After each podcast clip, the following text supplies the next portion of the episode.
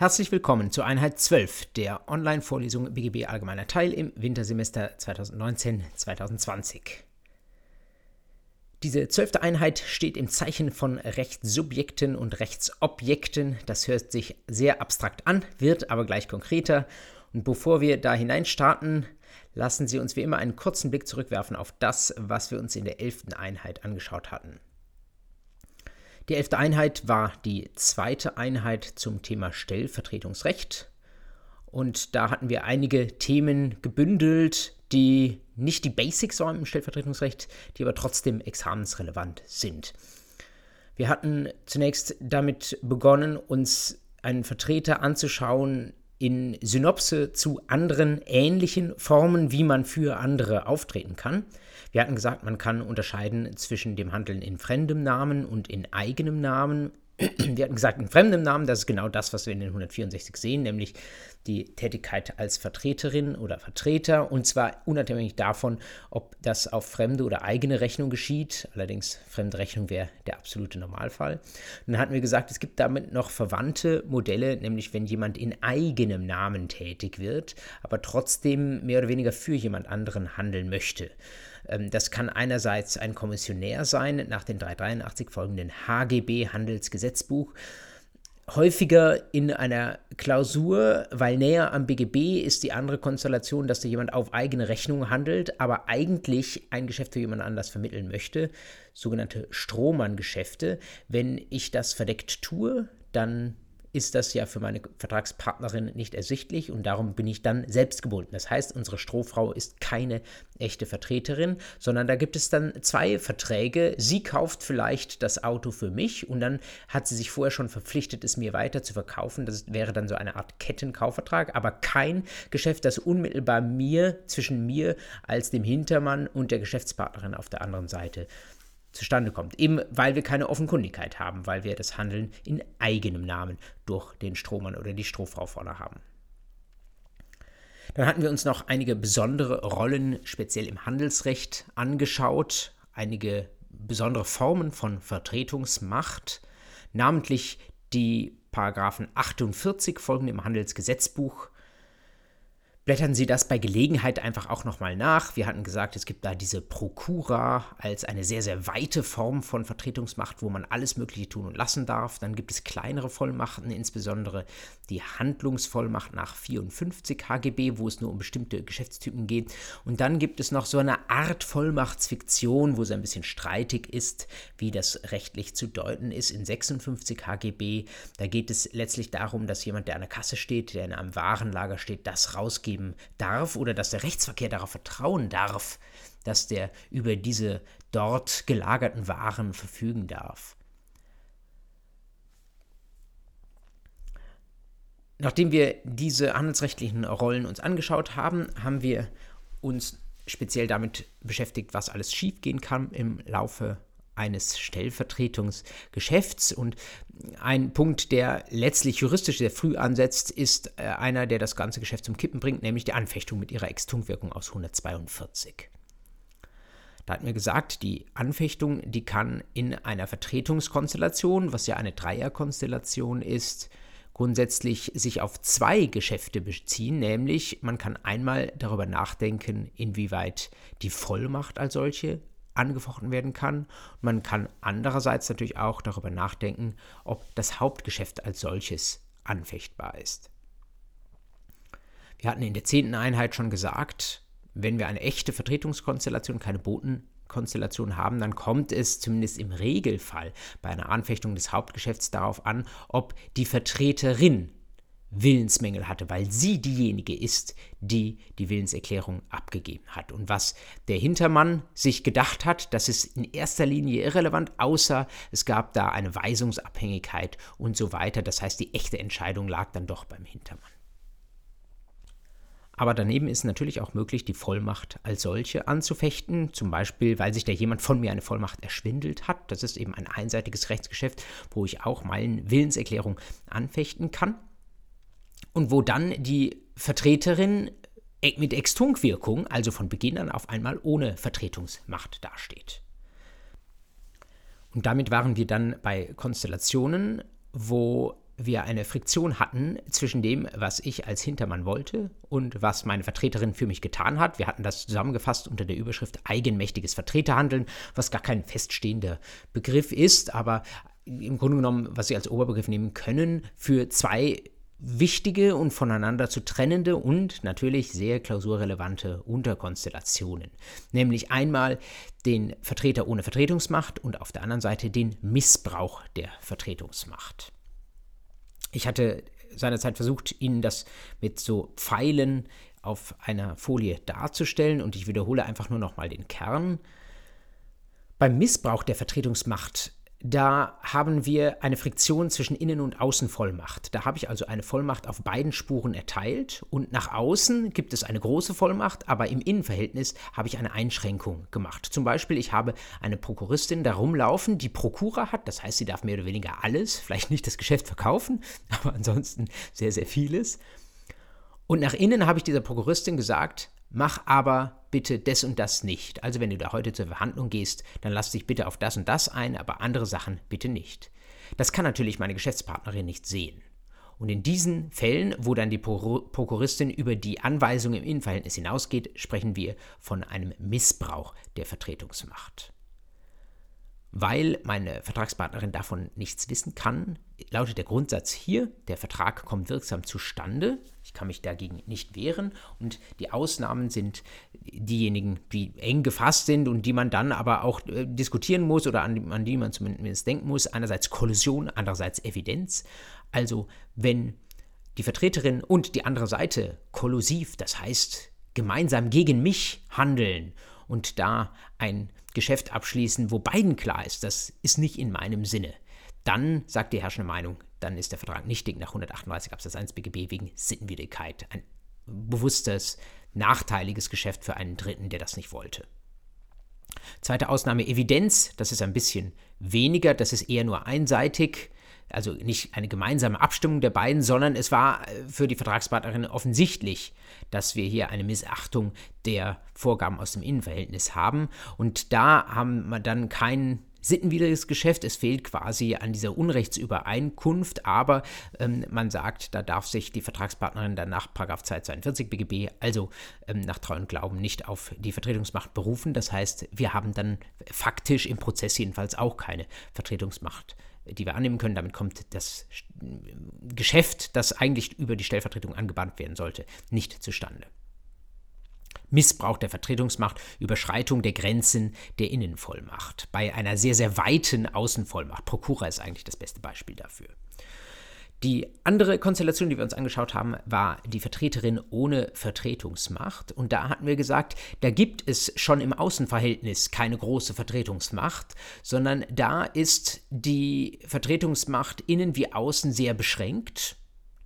Vielleicht liegt sie auch nur innen oder nur außen vor, aber eben sehr beschränkt. Vielleicht liegt sie auch gar nicht vor. Das heißt, jemand hat nicht nur eine beschränkte, sondern gar keine Vertretungsmacht. Und trotzdem hält sich die Vertreterin nicht daran, sondern sie tut einfach, wie es ihr Recht ist, wie sich, sie sich das vorstellt und sie weiß auch wiederum ganz genau, das ist nicht in meinem Sinn. Dann haben wir explizite gesetzliche Regeln, nämlich die 177 folgende und da haben sie ähnliche Rechtsfolgen wie im minderjährigen Recht, wenn ein Minderjähriger ein Geschäft abschließt, das nicht für ihn unmittelbar und ausschließlich rechtlich vorteilhaft ist, nämlich schwebende Unwirksamkeit.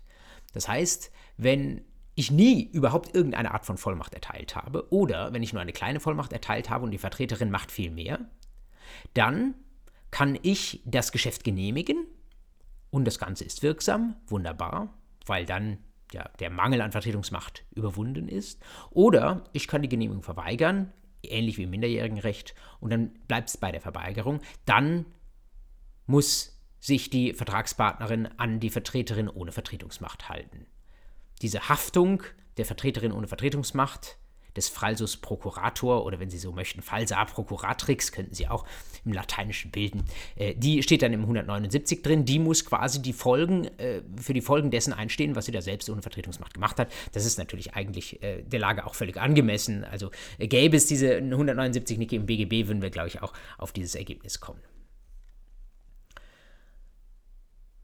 Wir waren dann kurz eingegangen auf 366 HGB als eine Norm, die man im weitesten Sinne heranziehen könnte, theoretisch in Analogie, um eine Regel für den guten Glauben an die Vertretungsmacht zu diskutieren, zumindest, und um zu fragen, ob das dann nicht möglich ist, wenn ich eine Vertrags äh, Vertragspartnerin habe und wir haben gar keine Vertretungsmacht da, aber sie glaubt, dass sie da wäre und wir hatten gesagt, also die besseren Argumente sprechen dagegen. Den können Sie, also den 366.1 HGB, den können Sie gedanklich äh, bei den 177 folgenden äh, mit verorten oder wenn Sie es dürfen, können Sie ihn vielleicht sogar auch mit äh, an den Rand Ihres Gesetzes pinseln. Ähm, aber ich wiederhole jetzt nicht alle Argumente, Sie sollten sich im Ergebnis dagegen entscheiden. Zum guten Schluss hatten wir uns in der letzten Einheit noch angeschaut zwei besondere Formen von Vollmacht die eigentlich nicht Vollmachten sind, wo wir eigentlich ohne Vertretungsmacht haben, aber wo die Gesamtkonstellation so ist, dass wir sagen, zum Schutz des, Geschäfts des Rechtsverkehrs gehen wir doch davon aus, dass eine Vollmacht da war, beziehungsweise wir behandeln die Beteiligten so, als hätte es eine Vollmacht gegeben. Und diese beiden Konstellationen waren sogenannte Rechtsscheinskonstellationen. Beim Rechtsschein ist es ja immer so, dass wir den Rechtsverkehr schützen manchmal unter Berufung auf 242 BGB, manchmal unter Berufung auf Rechtsfortbildung oder ähnliche allgemeine Grundsätze. Deswegen, äh, weil wir sagen, ähm, der Rechtsverkehr hat auf etwas vertraut, jemand anders hat einen Rechtsschein zurechenbar gesetzt und dann muss derjenige, der diesen Rechtsschein gesetzt hat, auch wenn es eigentlich nicht sein Wille war, sich daran halten lassen, was da passiert ist. Stichwort Duldungsvollmacht und Anscheinsvollmacht. Und wir hatten gesehen, wenn da draußen einer rumläuft, der von mir keine Vollmacht hat, auch keine konkludente Vollmacht, wo ich nichts gesagt habe, dass der für mich Verträge abschließen darf. Und ich weiß das aber als Hintermann. Und ich dulde das, ich mache nichts dagegen. Und wenn dann die Gegenseite, die Vertragspartnerin, gutgläubig ist, dann spricht man von einer Duldungsvollmacht und sagt, dann ist das so zu behandeln, als hätte ich ihm eine Vollmacht erteilt. Ich habe das zwar nicht, insofern fehlt es eigentlich an der dritten Voraussetzung des 164.1.1, aber zum Schutze des Rechtsverkehrs. Und weil ich die zumutbare Möglichkeit hatte, das Rumlaufen dieser Person zu, äh, zu, unterbinden, deswegen muss ich mich so behandeln lassen, als hätte ich Vollmacht erteilt. Und ähnlich bei der Anscheinsvollmacht, wenn wir keine Duldungsvollmacht haben, das heißt, ich habe etwas nicht von mir aus bewusst geduldet, aber ich hätte es eigentlich wissen müssen, dass da einer für mich rumläuft und der hat das vielleicht sogar mehrfach gemacht. Und wiederum haben wir die Gutgläubigkeit der Gegenseite. Dann hätten wir eine Anscheinsvollmacht. Und da ist ein bisschen streitiger, welche Rechtsfolge man dem beilegt. Entweder man sagt auch da, wir nehmen einfach faktisch eine Vollmacht an, oder es gibt auch so eine Nebenmeinung, die sagt, da machen wir eine CIC, also dass ich als Hintermann des Scheinvertreters aus einem vorvertraglichen Schuldverhältnis nach 311 Absatz 2 verpflichtet bin, Schäden zu ersetzen, die meinem potenziellen Vertragspartner dadurch entstanden sind, dass ich äh, da jemanden rumlaufen lasse, vielleicht nicht bewusst geduldet, aber doch, ähm, ich hätte es wissen müssen und äh, hätte es, wenn, wenn ich denn hingesehen hätte, auch korrigieren können. Wenn Sie diese Sachen verinnerlicht haben, sind Sie gut unterwegs im Stellvertreterrecht und haben die wesentlichen Probleme, die Ihnen im Examen begegnen können, im Blick.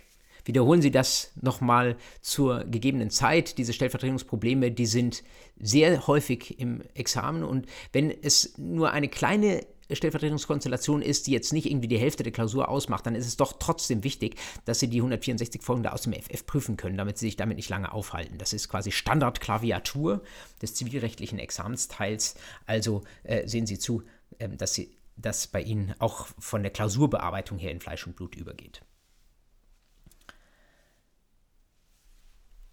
Wenn wir jetzt unsere letzten drei Einheiten mit der heutigen Einheit 12 angehen, dann müssen wir natürlich auch ein bisschen einen Blick darauf werfen, ähm, was haben wir schon und was hatten wir noch nicht im BGB AT. Ich hatte Ihnen ja anfangs gesagt, das Ziel ist natürlich, dass Ihnen da keine Ecke im ersten Buch ähm, des bürgerlichen Gesetzbuchs am Ende dieser Vorlesung noch irgendwie fremd vorkommt.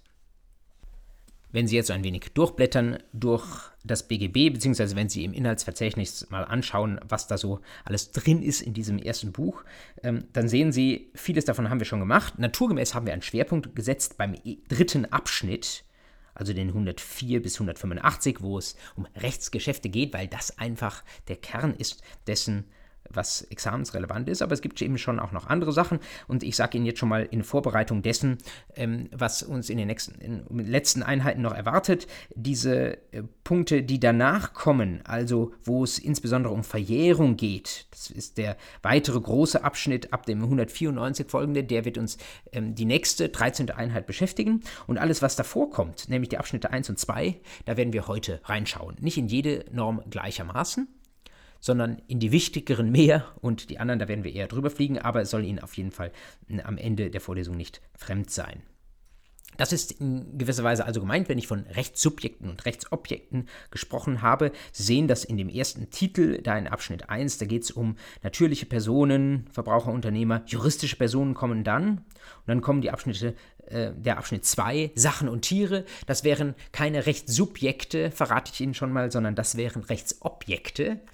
Denn Sachen und Tiere, die können nicht selbst Rechte und Pflichten haben. Also ähm, Sie können zwar sagen, äh, äh, Sie äh, vermachen Ihrem Hund äh, äh, Geld in Ihrem Testament zum Beispiel, ähm, oder äh, der Hund äh, bekommt was zu essen und deswegen ist das sein Futter, aber das BGB sieht das anders. Der Hund kann keine Rechte innehaben, das heißt, er kann auch kein Eigentum haben, sondern das muss jemand anders gehören. Insofern Rechtsobjekt und nicht Rechtssubjekt. Also das ist der Kernbereich dessen, was wir heute machen und wir starten tatsächlich direkt an dieser Stelle mal mitten hinein mit dem, was ganz am Anfang des BGB steht. Das ist Ihnen jetzt gar nicht gänzlich fremd, denn wir hatten im Zusammenhang mit dem Minderjährigenrecht ja schon einmal hineingeschaut. Also namentlich der Paragraph 2, der sollte Ihnen schon was sagen. Und über Paragraph 1 haben wir auch schon gesprochen. Bei den Minderjährigen muss man sich ja fragen, wann werden sie denn volljährig? Das steht im Paragraphen 2 drin. Und wir waren auch schon kurz eingegangen auf Rechtsfähigkeit und Geschäftsfähigkeit und hatten gesehen, die Rechtsfähigkeit des Menschen nach 1 beginnt mit der Vollendung der Geburt. Und da steht dann nicht, wann sie endet, aber die endet mit dem Tod. Da ist ein bisschen Streit, können Sie sich vorstellen, wann der nun eintritt. Wenn Sie ähm, Hirntod annehmen, liegen Sie ungefähr richtig. Rechtsfähigkeit des Menschen heißt Mensch, echter Mensch oder wie wir ähm, im Titel 1 des Abschnitts 1, also in der Überschrift lesen, natürliche Person. Das ist der Hauptakteur der uns im BGB begegnet. Das sind jetzt Grundlagen, mit, die haben wir eigentlich als selbstverständlich vorausgesetzt, wenn wir uns bisher über, über Rechtsgeschäfte unterhalten haben, wenn wir über Verträge und Willenserklärungen geschlossen haben. Aber es ist eben gar nicht so selbstverständlich. Deswegen an der Stelle ähm, schauen wir nochmal etwas genauer hin. Natürliche Personen gleich echte Menschen, wie ich plakativ drunter geschrieben habe, als der Normalfall. Sie sehen jetzt hinter den Paragraphen 1 ein paar Paragraphen, auf die wir nicht näher eingehen wollen, aber die Sie mal gesehen haben dürfen. Einiges ist weggefallen, wie Sie auch sehen.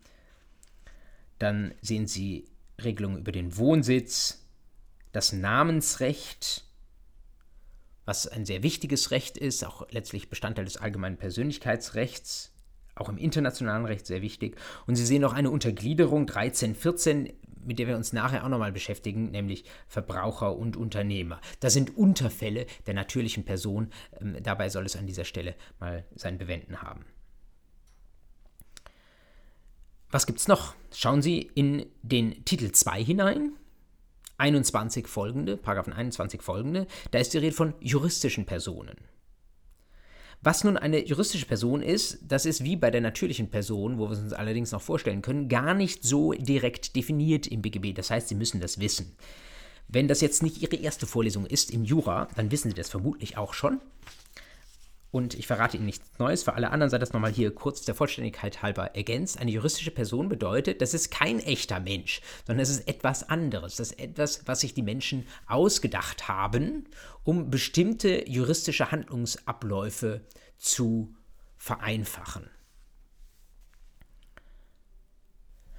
Einen ersten Tipp sehen Sie in dem Symbol, das ich jetzt hier auf der rechten Seite eingeblendet habe, ein Verbund von Menschen sehen Sie da. Das ist also nicht mehr eine Person, aber es heißt eine juristische Person. Also so ein Personenverbund könnte zumindest eine juristische Person sein. Und ich habe darunter etwas holprig geschrieben, nicht menschliches Haftungskonstrukt. Was ich damit einfach nur sagen will, ist, diese juristische Person ist irgendwie so eine fiktive Institution, so eine fiktive Entität, die wir einfach mal aus dem Geist der Juristinnen und Juristen heraus geschaffen haben. Die kann man nicht sehen und anfassen wie einen echten Menschen, sondern die haben wir uns überlegt, dass uns das bestimmte Sachen erleichtern würde. Haftungskonstrukt deswegen, weil Haftung ein wichtiges Thema ist, wie wir gleich sehen werden. Zuvor, um ein paar Beispiele zu bekommen, schauen wir einfach nochmal ins Gesetz hinein. Sie sehen direkt im ersten Untertitel, da ist die Rede von Vereinen, nicht wirtschaftliche und wirtschaftliche. Dann gibt es bestimmte Regeln darüber, ähm, wer da im Vorstand sitzt, wie die vertreten werden. Wer haften muss, Paragraph 31, eine sehr wichtige Vorschrift, die Sie insbesondere im Gesellschaftsrecht ähm, noch umtreiben wird, dann gibt es da so Sachen wie, äh, wie wer darf mitstimmen, äh, wer unter welchen Umständen eine Satzung erlässt, wer darf Mitglied sein, wie kann der Verein aufgelöst werden und so weiter. Sie stellen sich wahrscheinlich vor, irgendwie ein Dorfverein oder irgendein Förderverein, der eine bestimmte Institution unterstützt. Ähm, wenn Sie das mal machen, äh, kann ja sein, dass Sie äh, tatsächlich im Vorstand eines solchen Vereins aus Ihrem Dorf sind oder so etwas. Ähm, machen Sie das mal. Sie werden manche Zeit investieren dafür, aber Sie lernen auch ein bisschen mit diesen Vereinen umzugehen.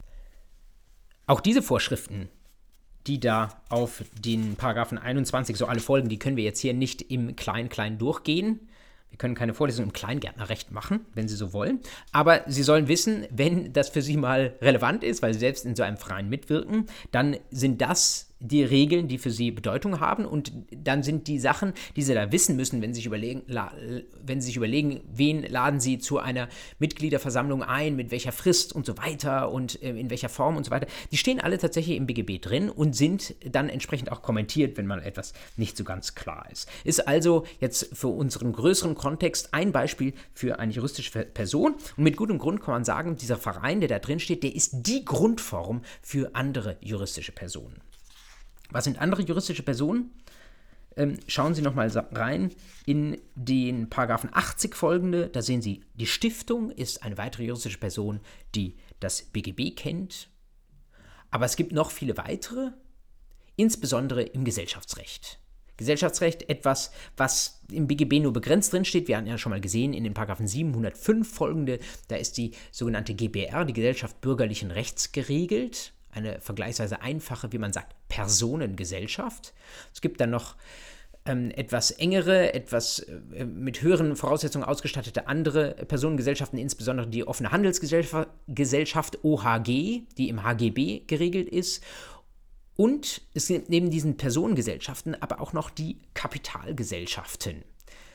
Ich kann jetzt hier keine Mikrovorlesung im Handelsgesellschaftsrecht machen, aber Sie dürfen vielleicht an der Stelle wissen, Personengesellschaften sind traditionell keine juristischen Personen, weil sie von den einzelnen Personen ausgemacht werden. Da war auch in den letzten Jahren vieles im Wandel, aber da sagt man eher, das ist eine Zusammenfassung von Personen.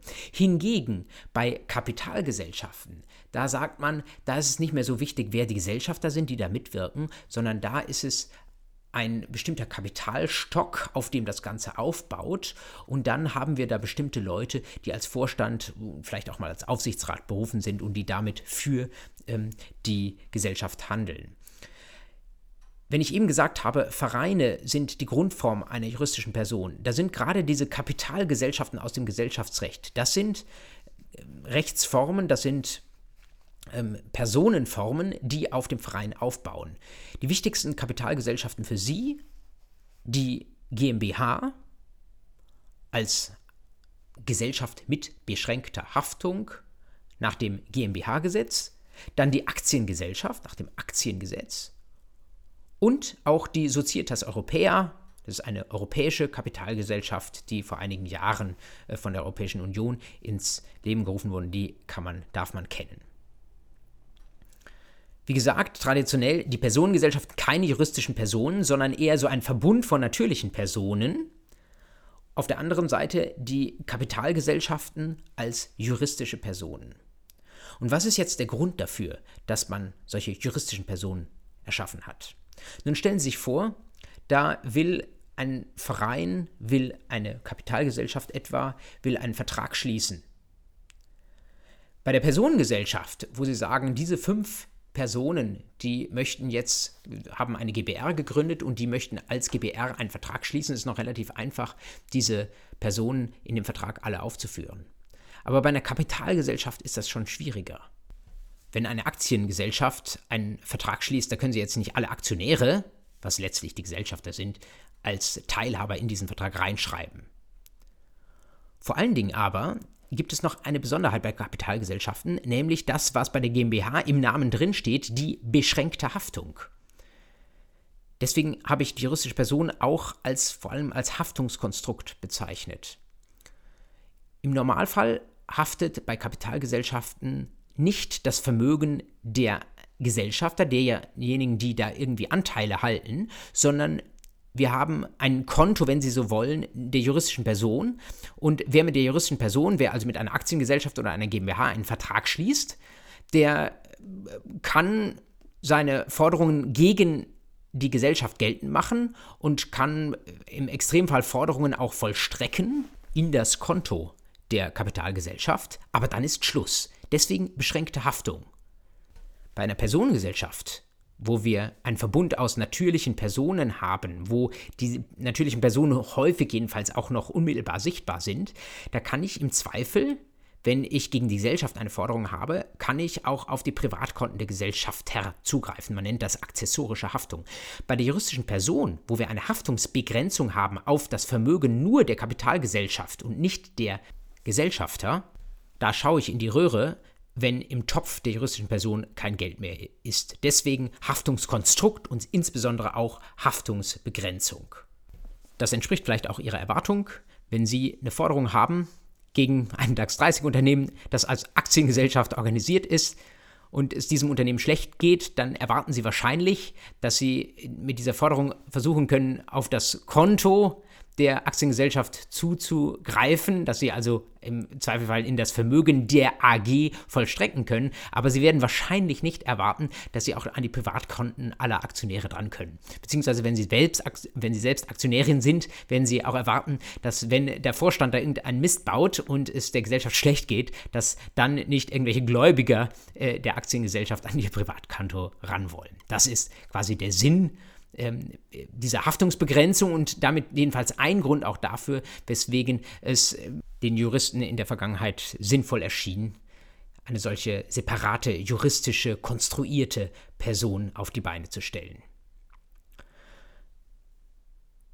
Nebenbemerkung, früher war es so, dass natürlich Personen rechtsfähig waren, Paragraph 1 BGB, dass auch juristische Personen rechtsfähig waren, was in den entsprechenden Gesetzen drinsteht, also im GmbH-Gesetz etwa in 13 Absatz 1, dass aber Personengesellschaften nicht rechtsfähig waren. Das bedeutet, wenn Sie eine GBR nach den Paragraphen 705 folgende BGB hatten und gegen die eine Forderung geltend machen wollen, dann mussten Sie im Zweifel alle Gesellschafter verklagen. Und Sie konnten nicht einfach die Gesellschaft verklagen. Das sieht man für sehr umständlich, deswegen ist das inzwischen anders. Also Rechtsfähigkeit nicht nur für natürliche Personen und juristische Personen, sondern inzwischen auch für bestimmte Personengesellschaften. Jetzt sehen Sie auf dieser Folie die zwei Pole, natürliche Person, juristische Person und Sie ahnen vielleicht, dass in der Mitte noch was fehlt und tatsächlich es fehlt noch etwas, was gerade relativ heiß in der Diskussion ist. Das wird Ihnen womöglich noch nicht so direkt im Examen kommen, allenfalls vielleicht als Sonderfrage in der mündlichen Prüfung, aber Sie sollten das mal wissen, weil diese Diskussion nicht abbrechen wird in den nächsten Jahren und weil da was kommen könnte, das Sie dann im Blick haben sollten. Nämlich diskutiert wird die Einführung einer sogenannten elektronischen Person oder E-Person. Was ist damit gemeint? Ich habe als Symbol den äh, kleinen Roboter gewählt und genau darum geht es auch. Irgendwelche autonom handelnden Maschinchen, die durch unsere Welt laufen und die Dinge richtig machen und die Dinge aber auch falsch machen, die vielleicht auch selbst ein bisschen handeln, etwas verkaufen, etwas kaufen, die sich vielleicht schadensersatzpflichtig machen und so weiter. Und wo man darüber nachdenken kann, ähm, sollten diese Maschinen, die da in Zukunft rumlaufen, sollten die vielleicht auch rechtsfähig sein. Wie könnte das konkret aussehen? Stellen Sie sich vor, Sie haben da ein autonomes Fahrzeug. Das ist immer das erste Beispiel bei so Robotern, die uns in der Zukunft begegnen könnten. Und dieses Fahrzeug, das tankt zum Beispiel Strom über so eine Induktionsschleife an der Ampel. Einfach während es an der Ampel steht, die Technik wird heute, die Technologie wird heute entwickelt, tankt es ein bisschen Strom, nimmt wieder ein bisschen Strom auf und fährt dann weiter. Und es tankt diesen Strom zu einem bestimmten Preis. Das heißt, es schließt da, ohne dass irgendjemand anders, der im Auto vielleicht sitzt, vielleicht sitzt auch gar niemand drin, tankt es ein bisschen was nach, schließt, wenn Sie wollen, einen Kaufvertrag über etwas Benzin.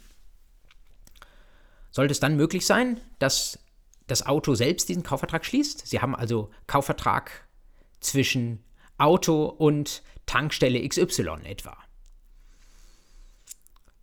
Wenn man sich das so anschaut, wie selbstständig äh, die Maschinen in der Zukunft rumlaufen dürften, rumfahren könnten, dann erscheint das zunächst einmal durchaus plausibel. Wir hätten dann etwas, was bisher nur ein Rechtsobjekt ist, nämlich eine Sache, wie wir gleich sehen werden, also eine Maschine, die hätten wir dann zu einem Rechtssubjekt aufgewertet. Und weil das manchen irgendwie auch im Trend erscheint, jetzt, wo äh, die Maschinen mehr können, wo Software auf einmal künstlich intelligent wird und so weiter, äh, dass man da vielleicht auch das Recht anpassen sollte. Trotzdem gibt es nicht wenige kritische Stimmen, wie ich finde, auch mit gutem Recht, die sagen, was bringt uns das?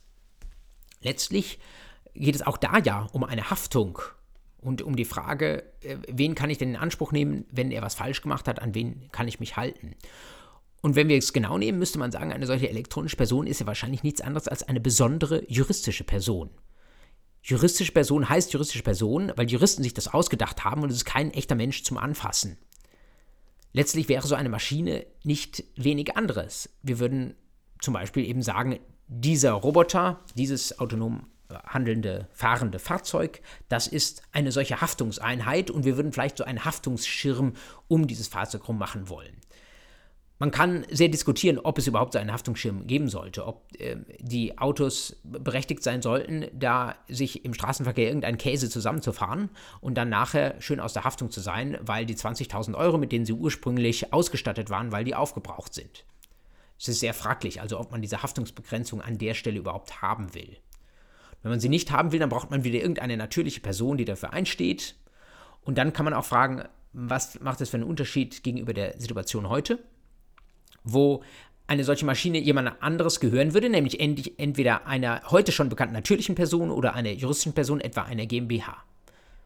Und viele sagen, mei, dann lassen wir es doch bei dem, was wir im Moment haben. Also dann könnte es allenfalls sein, dass ein so, solches autonomes Fahrzeug einer juristischen Person, einer GmbH gehört. Vielleicht gründe ich sogar dann extra eine GmbH, die kein anderes Vermögen hat als dieses Fahrzeug, das da rumfährt. Das wäre zumindest so ein Kunstgriff, wie wir tatsächlich eine solche Haftungsbegrenzung dann doch noch hinkriegen, ohne dass wir am Recht, am Zivil- und Gesellschaftsrecht etwas ändern müssen. An der Stelle ist das letzte Wort sicher noch nicht gesprochen. Die Diskussion, die hat angefangen und sie wird weitergehen. Die Europäische Kommission hat tatsächlich ihren Mitgliedstaaten gesagt, lasst uns zumindest doch mal darüber nachdenken, das heißt, das wird diskutiert werden, darüber können Sie noch Doktorarbeiten schreiben, wenn Sie wollen. Und aber in der mündlichen Prüfung dürfen Sie vielleicht auch wissen, dass man darüber heute aktuell spricht. Wenn wir uns derweil wieder auf den Boden derjenigen Tatsachen zurückbegeben, die schon im BGB geregelt sind, dann bleiben wir mal bei den hier dunkel markierten natürlichen juristischen Personen rechts und links. Sie sollten wissen, Nochmal zusammengefasst, juristische Personen können all das, was natürliche Personen auch können. Sie können Verträge schließen, sie können eigene Rechte haben und sie können eigene Verpflichtungen eingehen. Das heißt eben, sie können am Ende des Tages auch juristische Personen verklagen, sie können auch von juristischen Personen verklagt werden, werden ganz genauso behandelt wie natürliche Personen. Damit sind wir bei den Rechtssubjekten, also denjenigen, die eigene Rechte und Pflichten begründen können schon relativ weit gekommen. Eine wichtige Unterscheidung fehlt uns noch, die wir eben nur mit den Blicken gestreift haben, nämlich diejenige aus 13 und 14 BGB. Verbraucherin versus Unternehmerin. Was versteckt sich dahinter? Wenn Sie es versuchen wollen, relativ schnell und relativ auf den Punkt zu sagen, dann sagen Sie das, was Sie auf dieser Folie sehen, nämlich Verbraucher ist man, wenn man ein Geschäft für private Zwecke abschließt und Unternehmerin ist man, wenn man ein Geschäft für berufliche Zwecke abschließt. Wenn Sie etwas genauer hinschauen, lesen Sie in der Norm, Paragraph 13, Zunächst mal, Verbraucher ist jede natürliche Person. Das darf dann also doch keine juristische Person sein. Es wäre ja sonst theoretisch denkbar, dass Sie zum Beispiel eine GmbH haben, also eine juristische Person, die da zum Beispiel nur privates Vermögen verwaltet, wo Sie über Verbrauchereigenschaft diskutieren könnten. Aber der Paragraph 13 sagt, nein, das muss eine natürliche Person sein. Und da brauchen wir eine, die ein Rechtsgeschäft zu Zwecken abschließt. Da ist der Zweckricht, die Zweckrichtung eines Geschäfts, die überwiegend weder ihrer gewerblichen noch ihrer selbstständigen beruflichen Tätigkeit zugerechnet werden können. Überwiegend ist ein wichtiges Wort, das ich aus dieser Folie herausgelassen habe, aber das Sie sehen müssen, es gibt so Mischfälle. Stellen Sie sich vor, Sie kaufen ein Smartphone und das möchten Sie nutzen zu 60 Prozent für Ihren Beruf und zu 40 Prozent privat dann würde Paragraph 13 Ihnen sagen, naja, äh, Sie haben sowohl private als auch berufliche Zwecke, dann kommt es darauf an, ob das überwiegend geschieht. Und wenn Sie zu 60 Prozent beruflich nutzen, dann ist das nicht im Sinne von Paragraphen 13 eine überwiegend private Tätigkeit und dann Zweckrichtung und deswegen würden Sie dort sagen, dass da sind Sie, wenn Sie das Smartphone kaufen, keine Verbraucherin. Wenn Sie hingegen 51 Prozent auch nur das Smartphone privat nutzen, dann sind Sie Verbraucherin, wenn Sie das kaufen. Ob sich diese äh, Nutzung dann an der Zeit aufhängt oder an den Kosten, die sie generieren äh, oder an der Frage, wie lange ist das pra äh, Smartphone in ihrer Tasche und sie sind gerade äh, beruflich unterwegs oder privat, darüber können Sie füglich diskutieren, gibt es aber nach meiner Kenntnis keine Rechtsprechung dazu. Wenn das mal im Examen kommt, dann ähm, gehen Sie nach dem altbekannten Schema rechts, links, Mitte. So viel zur Verbraucherin. Auf der anderen Seite die Unternehmerin, das ist die damit korrespondierende Definition in 14 Absatz 1. Unternehmer ist eine natürliche oder auch juristische Person oder sogar eine rechtsfähige Personengesellschaft. Das sind diese insbesondere ähm, GBRs oder OHGs, die teilweise erst seit jüngerer Zeit auch ihrerseits rechtsfähig sind, die bei Abschluss eines Rechtsgeschäfts in Ausübung ihrer gewerblichen oder selbstständigen beruflichen Tätigkeit handelt. In Ausübung, das ist wieder die Zweckrichtung und da haben sie wiederum die beruflichen Zwecke. In den allermeisten Fällen fällt es nicht schwer zu sagen, ob jemand ein Geschäft abschließt als Verbraucherin oder Unternehmerin. Es gibt äh, einerseits eben die Mischfälle, die über das überwiegend in 13 gelöst werden, Stichwort Smartphone.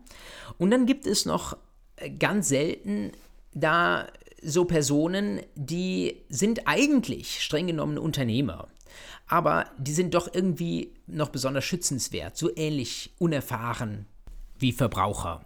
Und das sind Existenzgründer. Die zwei wesentlichen Paragraphen habe ich Ihnen unten auf die Folie draufgeschrieben. 513 und 655e Absatz 2. Schauen Sie mal mit mir zusammen in den 513 hinein. Das ist eine Sondervorschrift aus dem Darlehensrecht, Verbraucherdarlehensrecht, Verbraucherkreditrecht. Das Verbraucherkreditrecht sagt, wir wollen besonders vorsichtig sein, wenn Leute zu privaten Zwecken ein Darlehen aufnehmen, weil sie sich damit regelmäßig sehr hoch belasten und weil sie als Verbraucher sehr unerfahren sind in diesen Dingen. Und der 513 sagt, wenn ich Existenzgründer bin, dann bin ich auch unerfahren, obwohl ich ein Darlehen womöglich aufnehme zu beruflichen Zwecken. Deswegen gelten die entsprechenden Verbraucherschutzregeln auch für Existenzgründer.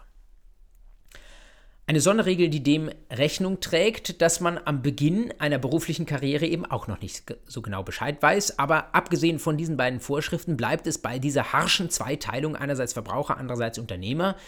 Das bedeutet, wenn Sie Ihre Existenz gründen und dann losmachen, wenn Sie dann anfangen, dann rechnet man auch damit, dass Sie wissen, was sie tun und dass sie vorsichtig genug sind. Passen Sie also auf, wenn Sie mal ein Unternehmen und sei es auch nur eine Kanzlei gründen sollten und anfangen, die ersten ähm, Verträge mit langen Laufzeiten zu schließen.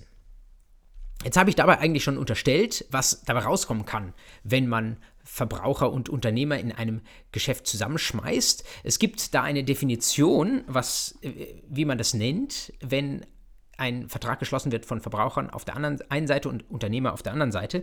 Und die steht etwas versteckt im AGB-Recht, im 310 Absatz 3. Den könnten Sie sich, wenn Sie dürfen, kommentieren neben den 13 und oder 14 BGB.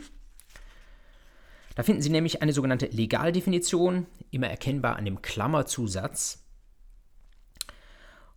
nämlich des Begriffs Verbraucherverträge.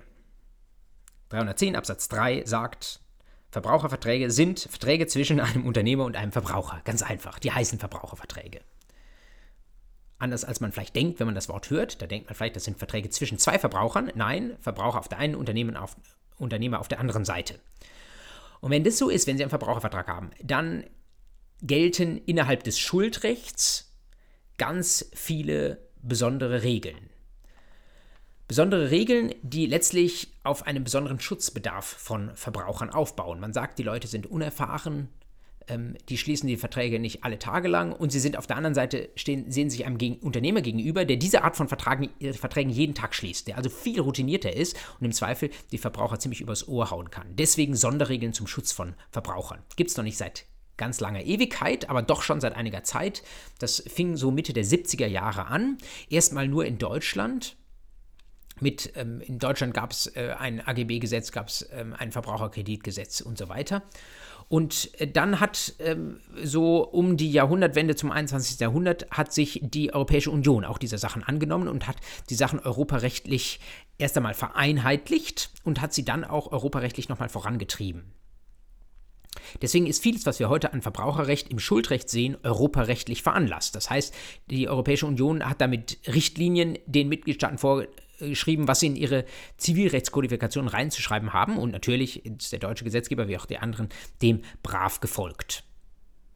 Das ist jetzt Schuldrechtsmaterie, deswegen gehen wir da nicht näher drauf ein. Aber Sie sollten schon mal wissen, dass das Ganze eben an der grundlegenden Unterscheidung in Paragraph 13 und 14 wurzelt. Und ich habe Ihnen in die Notizen zu dieser Folie kurz reingeschrieben, wozu das alles führt. Nämlich zu einer AGB-Kontrolle, auf die wir früher schon mal eingegangen sind, die, die 308 und 309 mit ihren Listen von unzulässigen AGB-Klauseln, die sind speziell auf Situationen zwischen Verbrauchern und Unternehmern gemünzt. Dann gibt es in den 312 folgenden spezielle Regeln zu besonderen Drucksituationen für Verbraucher, etwa Haustürgeschäfte oder wenn Verbraucher etwas über das Internet bestellen, wo man sagt, da können sie ganz, gar nicht so genau sehen, was sie da vor sich haben. Es gibt spezielle Regeln in den 474 folgenden zum Verbrauchsgüterkaufrecht, neu hergestellte Sachen, die von Verbrauchern gekauft werden. Auch das alles europarechtlich veranlasst. Und Sie sollten wissen, dass es da eine aktuelle Richtlinie gibt, die bis Mitte 2021 umgesetzt werden muss und die ab Anfang 2022 gelten muss. Das ist eine Neufassung der europäischen Verbrauchsgüterkaufrichtlinie. Das heißt, die 474 folgende BGB, wie wir sie heute kennen, die werden da nochmal etwas modifiziert werden und es gibt eine parallele Richtlinie für Verträge, die im BGB bisher nicht so äh, genau und detailliert geregelt sind, nämlich Verträge über die Bereitstellung digitaler Inhalte und digitaler Dienstleistungen. Wenn Sie zum Beispiel einen Cloud-Service-Vertrag schließen, also wenn Sie einen Dropbox-Account aufmachen oder wenn Sie bei Netflix etwas streamen, dann sind es Verträge, die finden Sie bisher im Schuldrecht nicht besonders geregelt. Aber das ist der Vertrag, der Gegenwart, muss man sagen. Jedenfalls der Verträge, die die jüngeren Generationen heute jeden Tag schließen. Und wo die Europäische Union sagt, das reicht nicht, dass wir da ins allgemeine Schuldrecht auf den 311 zurückfallen, sondern da wollen wir spezielle Regeln haben. Auch dafür gibt es eine neue europäische Richtlinie, die aktuell umzusetzen ist. Habe ich Ihnen in die Notizen reingeschrieben. Da sollten Sie auf der Hut sein. Da gibt es bald neue Regeln, die diskutiert werden und die dann ab Anfang 2022 natürlich auch ganz heißer Examensstoff sind. Man diskutiert im Verbraucherrecht immer wieder, bringt es das? Ähm, warum eigentlich? Ich habe ebenso etwas platt gesagt, Schutzbedarf der Unerfahrenen. Da schwankt auch die Europäische Union immer wieder. Soll sie die Verbraucher als eklatant schwach begreifen und sie paternalistisch fast schon gängeln zu ihrem eigenen Schutz, was natürlich auch Geld kostet. Das muss letztlich Gesamtheit der Verbraucher tragen, weil die Preise entsprechend höher werden. Oder äh, Spricht man eher vom Zielbild aufgeklärte Verbraucherin oder mündige Verbraucherin? Versuchen wir sie mit Informationen vollzuschütten, damit sie verstehen, was sie da tun? Aber dann wieder so die Gegenauffassung, ähm, werden die das alles lesen? Also die seitenlangen AGB und ähm, Informationen, Pflichtinformationen, die sie alle zur Kenntnis nehmen müssen, insbesondere im Verbraucherkreditrecht, das ich gerade noch gar nicht erwähnt habe, ist das eine große Frage. Also da gibt es, was den Regelungsgrund angeht, nach wie vor viele Diskussionen. Ähm, ist äh, eher äh, für eine wissenschaftliche Beschäftigung, vielleicht mal in der Seminararbeit für Sie wichtig, dass Sie äh, wissen sollten, auch da gibt es heute noch Diskussionen, obwohl das Verbraucherrecht als solches schon über 50 Jahre alt ist. Was Sie schließlich noch wissen sollten, man kann über Verbraucher- und Unternehmereigenschaft nicht disponieren. Sie können also nicht einseitig sagen, ich bin Verbraucherin, weil ich das Widerrufsrecht haben möchte. Natürlich können Sie auch in reinen Unternehmerkonstellationen ein Widerrufsrecht vereinbaren, aber die Anknüpfung der 13, 14 BGB ist rein objektiv. Das hat nichts mit Ihrem Willen zu tun. Wenn Sie allerdings hingehen und sagen, Sie sind Unternehmerin und tatsächlich sind Sie Verbraucherin, und sie kriegen vielleicht einen günstigeren Preis als Unternehmerin, weil sie da in einem Großhandel gehen und der Großhandel braucht keine Verbraucherrechte zu gewähren und sie damit auch nicht zu finanzieren. Und dann sagen sie aber hintenrum, aber eigentlich war ich Verbraucherin und sagen, das ist ja eine objektive Anknüpfung 13 BGB. Ich habe zwar gesagt, ich sei, ich sei Unternehmerin, aber objektiv war das ein Geschäft zu privaten Zwecken. Dann sagt die Rechtsprechung sonnenklar 242 BGB, das ist ein Verstoß gegen Treu und Glauben, gegen den Grundsatz, dass man sich nicht gegen sein eigenes Verhalten wenden darf, veniere contra factum proprium. Das heißt, dann können sie sich auf ihre Verbrauchereigenschaften und damit auch auf ihre Verbraucherrechte nicht berufen, wenn sie sich vorher als Unternehmerin ausgegeben haben.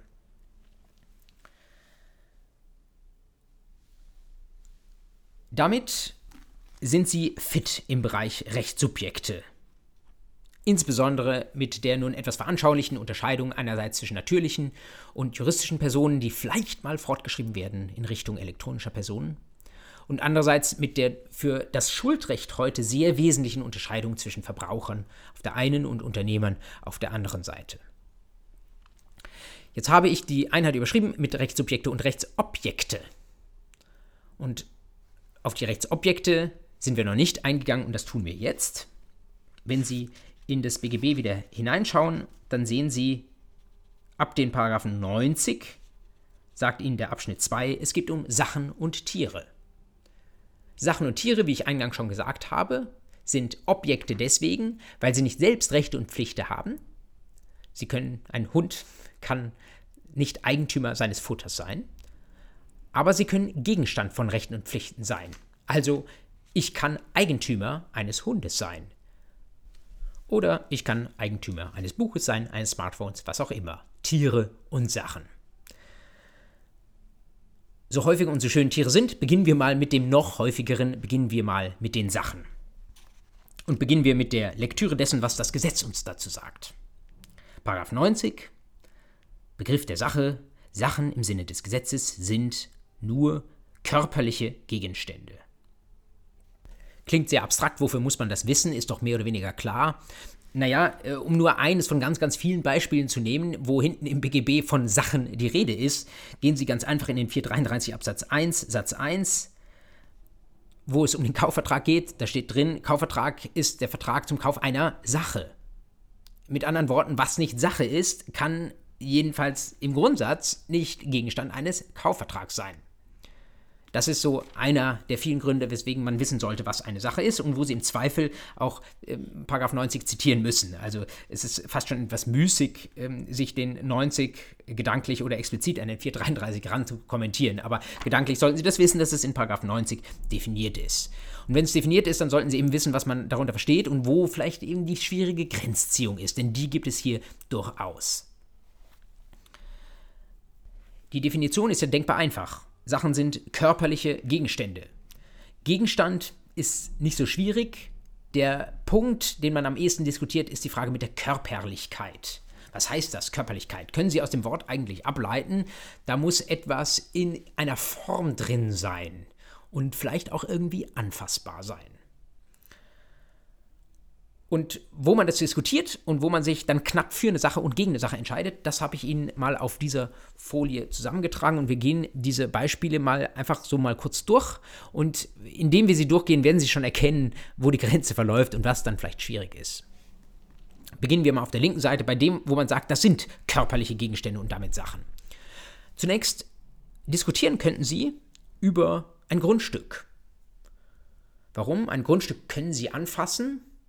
Das ist in dem Sinne körperlich und abgegrenzt auch soweit irgendwo niedergelegt ist, wo die Grenze ist zum nächsten Grundstück, per Grenzstein, wie es das Sachenrecht tatsächlich vorsieht, oder weil sie eine Mauer oder einen Zaun haben. Aber man könnte kurz darüber nachdenken, äh, das Grundstück kann man ja nicht bewegen, nicht wahr? Das bleibt dort, wo es ist, das können Sie nicht irgendwohin verfrachten. Ähm, aber tatsächlich äh, ist das BGB da offen. Es gibt bewegliche und unbewegliche Gegenstände. Ähm, keine Einschränkung steht nicht explizit im 90 drin, aber sollten Sie wissen, auch ein Grundstück ist eine Sache. Es gibt bestimmte Sonderregeln, die dann für Grundstücke ähm, gelten. Das sehen Sie später im Sachenrecht, sehen Sie teilweise auch noch heute bei der Behandlung von Sachen, wie wir später sehen werden, oder bei der nochmal einer Unterkategorisierung. Aber an sich ist das erstmal tatsächlich kein Problem. Auch ein Grundstück ist eine Sache. Zweites Beispiel, direkt mal in Zusammenschau mit der rechten Spalte. Ein USB-Stick ist eine Sache. Das ist natürlich auch klar, das können Sie anfassen, ist körperlich abgegrenzt, da haben Sie Materie, die Sie in der Hand haben, ist auch ein körperlicher Gegenstand. Jetzt setzen Sie das aber mal in einen Kontrast zu dem, was Sie auf der rechten Seite sehen, Software und Computerspiel als die ersten beiden Beispiele, die keine Sachen sind. Darüber hat tatsächlich die Rechtsprechung lange nachgedacht. Ähm, wir haben eben das Beispiel eines Kaufvertrags genommen, 433, und sagen nur körperliche Gegenstände. Naja, was ist eine Software? Da hat die Rechtsprechung gesagt, äh, ja, wir kriegen das irgendwie hin mit einem Kaufvertrag, wenn die Software auf einer CD ist oder auf einem USB-Stick und so weiter. Denn dann ist die Software ja verkörpert. Dann können Sie sie kaufen nach 433 BGB. Wunderbar. Ähnlich mit einem Computerspiel. Genau genommen wird dann allerdings auch nicht die Software verkauft, sondern der USB-Stick mit der Software drauf. Aber das sei mal dahingestellt, man hat diesen Kunstgriff gefunden, um irgendwie über diese Körperlichkeit aus 90 rüberzukommen und eine Software auch ähm, verkaufbar zu machen im Sinne des 433. Das Problem ist nur, wenn Sie heute eine Software kaufen, dann kommen Sie an der Stelle nicht weiter. Denn, ähm, also ich weiß nicht, was Sie für Software runterladen oder kaufen, aber Sie laden sie eben einfach runter und Sie bekommen das nicht mehr auf einem physischen Datenträger. Und damit fehlt Ihnen auch die Verkörperung. Wozu führt es dann? Ja, relativ klar, auch wenn die Rechtsprechung äh, doch irgendwie lange gerungen hat und es gibt natürlich immer verschiedene Ansichten, aber eigentlich eben kein körperlicher Gegenstand und wenn es kein körperlicher Gegenstand ist, dann kann es keine Sache sein. Trotzdem kann aber ein so, solcher nicht körperlicher Gegenstand, kann Gegenstand von Rechten und Pflichten sein, wie eine Sache. Schauen Sie mal in den 453 Absatz 1 hinein, das ist eine Vorschrift am Ende des Kaufrechts. Das ist eine Krücke, die uns an der Stelle weiterhilft. Der 453 sagt, die Vorschriften über den Kauf von Sachen finden auf den Kauf von Rechten und sonstigen, also insbesondere nicht körperlichen Gegenständen, entsprechende Anwendung. Puh, da sind wir ja ganz beruhigt. Also Kaufrecht, wenn Sie so wollen, analog oder entsprechend angewendet nach 453 Absatz 1. Denn natürlich kann ich an einer Software, die ich nur runterlade, runterlade unkörperlich, kann ich schon auch Rechte erwerben, weil ich eben einen Vertrag schließe, dass ich das runterladen darf keine Subvention unter 90, aber die Krücke 453 hilft uns an vielen Stellen so auch hier weiter. Worüber kann man noch diskutieren? Nächstes Beispiel, ein Sack Kaffeebohnen. Da können Sie jetzt überlegen, was ist die Sache? Jede einzelne Bohne oder doch der Sack? Da ist einiges vertretbar, aber solange das so zusammengefasst ist in einem Sack, wird man auch sagen müssen, der Sack mit diesem Inhalt ist tatsächlich eine einheitliche Sache, ist später für das Sachenrecht nicht unwichtig. Und zwar deswegen, weil sie sonst vielleicht auch jeden Gegenstand äh, auf seine Atome herunterbrechen könnten und sagen könnten, das sind ganz, ganz viele einzelne Sachen, die da irgendwie zusammenkleben. Also da dürfen sie von einer einheitlichen Sache ausgehen und die Verkörperung in der, äh, an der Stelle ist äh, durch den Sack gegeben, der das Ganze irgendwie zusammenfasst.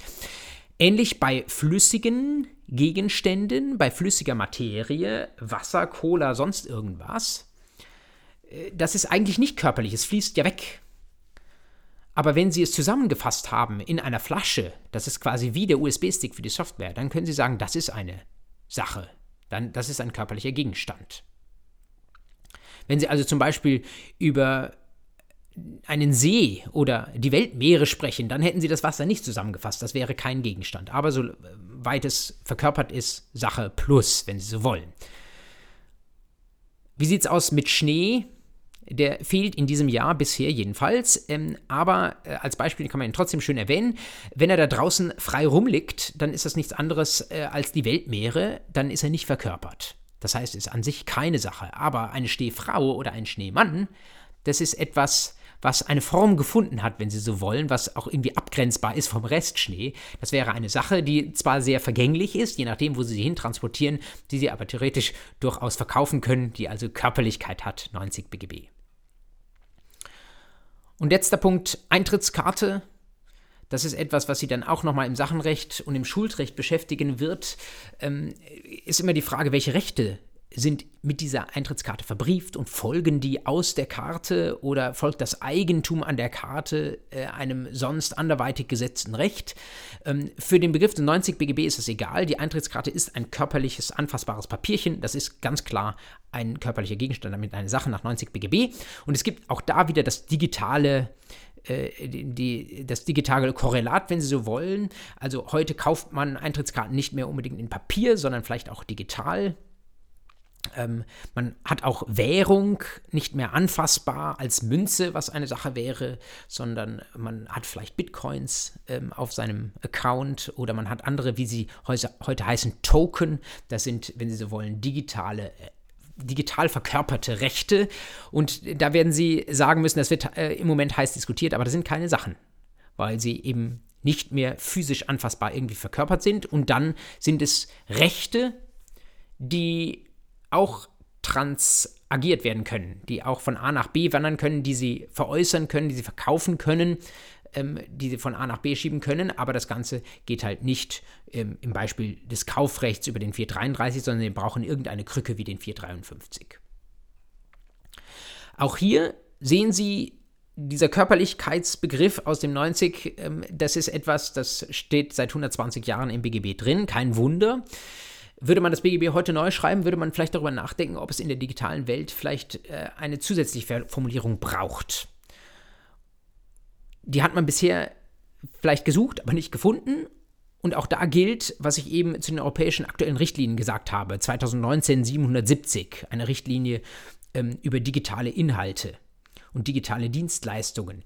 Da hat die Europäische Union was vorgegeben, was sich womöglich, das wissen wir noch nicht, wie es umgesetzt wird, auch auf den Paragraphen 90 auswirken könnte. Nämlich, dass man vielleicht sagt, ähm, es gibt in der digitalen Welt so eine Art Quasi-Körperlichkeit und die könnte im BGB vorsichtig gesagt auch mal irgendeine Abbildung finden. Letztlich viele der Beispiele auf der rechten Seite sind digitale Beispiele, die irgendwie eingefasst werden müssen und da werden wir sehen, inwieweit sich das BGB da in absehbarer Zeit ändert. Also, Transaktionen, Verträge hängen nicht an dieser Körperlichkeit, hängen nicht am Begriff der Sache, aber es gelten womöglich andere Regeln oder man braucht Hilfsnormen, um ähm, die entsprechenden Schuldrechtlichen oder sachenrechtlichen Vorschriften anwenden zu können. Schauen wir einmal weiter in das Gesetz, was es uns zu den Sachen sagt, wenn wir denn Sachen haben. Wir überspringen den 90a, der uns was zu Tieren sagt, dazu kommen wir am Schluss nochmal. Und schauen mal weiter auf die weiteren Paragraphen und was Sie da zunächst sehen, ist äh, Paragraph 91 und 92 vertretbare und verbrauchbare Sachen. Was sind vertretbare und verbrauchbare Sachen? Das ist etwas, was aus meiner Sicht in Examensklausuren selten drankommt. Ähm, ich referiere es Ihnen trotzdem einfach deswegen, äh, um da vollständig zu sein und weil es sein kann, dass Sie zumindest mal eine grobe Idee davon brauchen, ähm, was hier die Unterscheidung ist. Aber wir machen das relativ kurz, weil das ähm, ja äh, selten darauf ankommen wird und im Wesentlichen Sie wissen müssen, dass es an dieser Stelle definiert ist. Die zwei Begriffe auch auf dieser Folie nochmal mit Beispielen auseinandergehalten. Auf der linken Seite die vertretbaren Sachen. Da sagt uns das Gesetz, äh, das sind Sachen, die im Verkehr nach Zahl, Maß oder Gewicht bestimmt zu werden pflegen. Und äh, da denkt man jetzt äh, an, äh, keine Ahnung, irgendwie Mehl, äh, das aus dem Schuber kommt und das ich im Kilogramm messe oder so, aber es ist nicht ganz klar, was auch dieser Begriff vertretbar meint. Ich habe Ihnen das in die Notizen reingeschrieben zu dieser Folie. Das Gesetz meint an der Stelle im Wesentlichen ersetzbare Sachen. Also das sind Sachen, sie sind nicht irgendwie einmalig in ihrer Anpassung oder ihrem Zuschnitt, sondern wenn eins davon kaputt geht, gibt es noch 100 weitere, die letztlich identisch sind. Das sind die gleichen Sachen, nicht dieselben Sachen, aber die sind mehr oder weniger austauschbar. Das meint das Gesetz, wenn Sie mal reinschauen ähm, in die ganz unten zitierten Normen, wo das mal eine Rolle spielen kann. Das sind besondere schuldrechtliche, insbesondere Konstellationen, also zum Beispiel der Paragraphen, äh, Paragraph 607. Das ist der Sachdarlehensvertrag. Da werden so ähnlich wie bei einem Gelddarlehen werden Sachen überlassen beim Sachdarlehensvertrag und müssen später wieder zurückgegeben werden. Aber während Sie zum Beispiel bei einem Mietauto dasselbe Mietauto, das Sie abgeholt haben, wieder zurückgeben müssen, ist es bei einem Sachdarlehen so, am Ende der Darlehenslaufzeit äh, werden Sie eine gleiche Sache zurückgeben, aber nicht dieselbe Sache.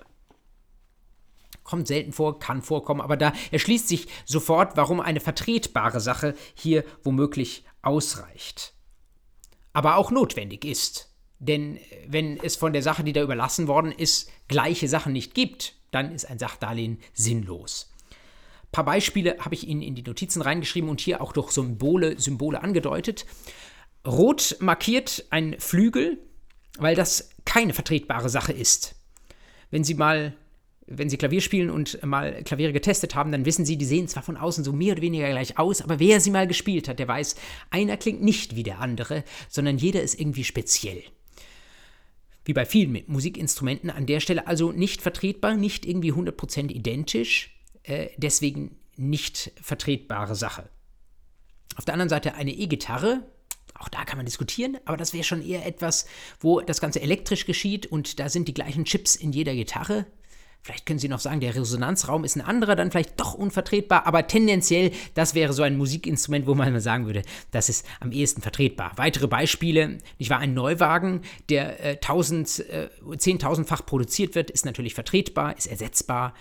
Äh, ein Schlachttier, wo es auch nicht das eine Schwein gibt, sondern äh, tausend gleiche ist ersetzbar oder Konfektionsware, die nicht angepasst ist, sondern diese von der Stange kaufen. Alles ähm, ersetzbare Sachen. Hingegen nicht ersetzbar Oldtimer, die Einzelstücke sind, Haustiere, wo sie sich daran gewöhnt haben, dass das ähm, die kleine Linda ist, äh, oder der kleine Otto, der jeden Tag mit ihnen spielt und andere Tiere reagieren nicht so auf sie.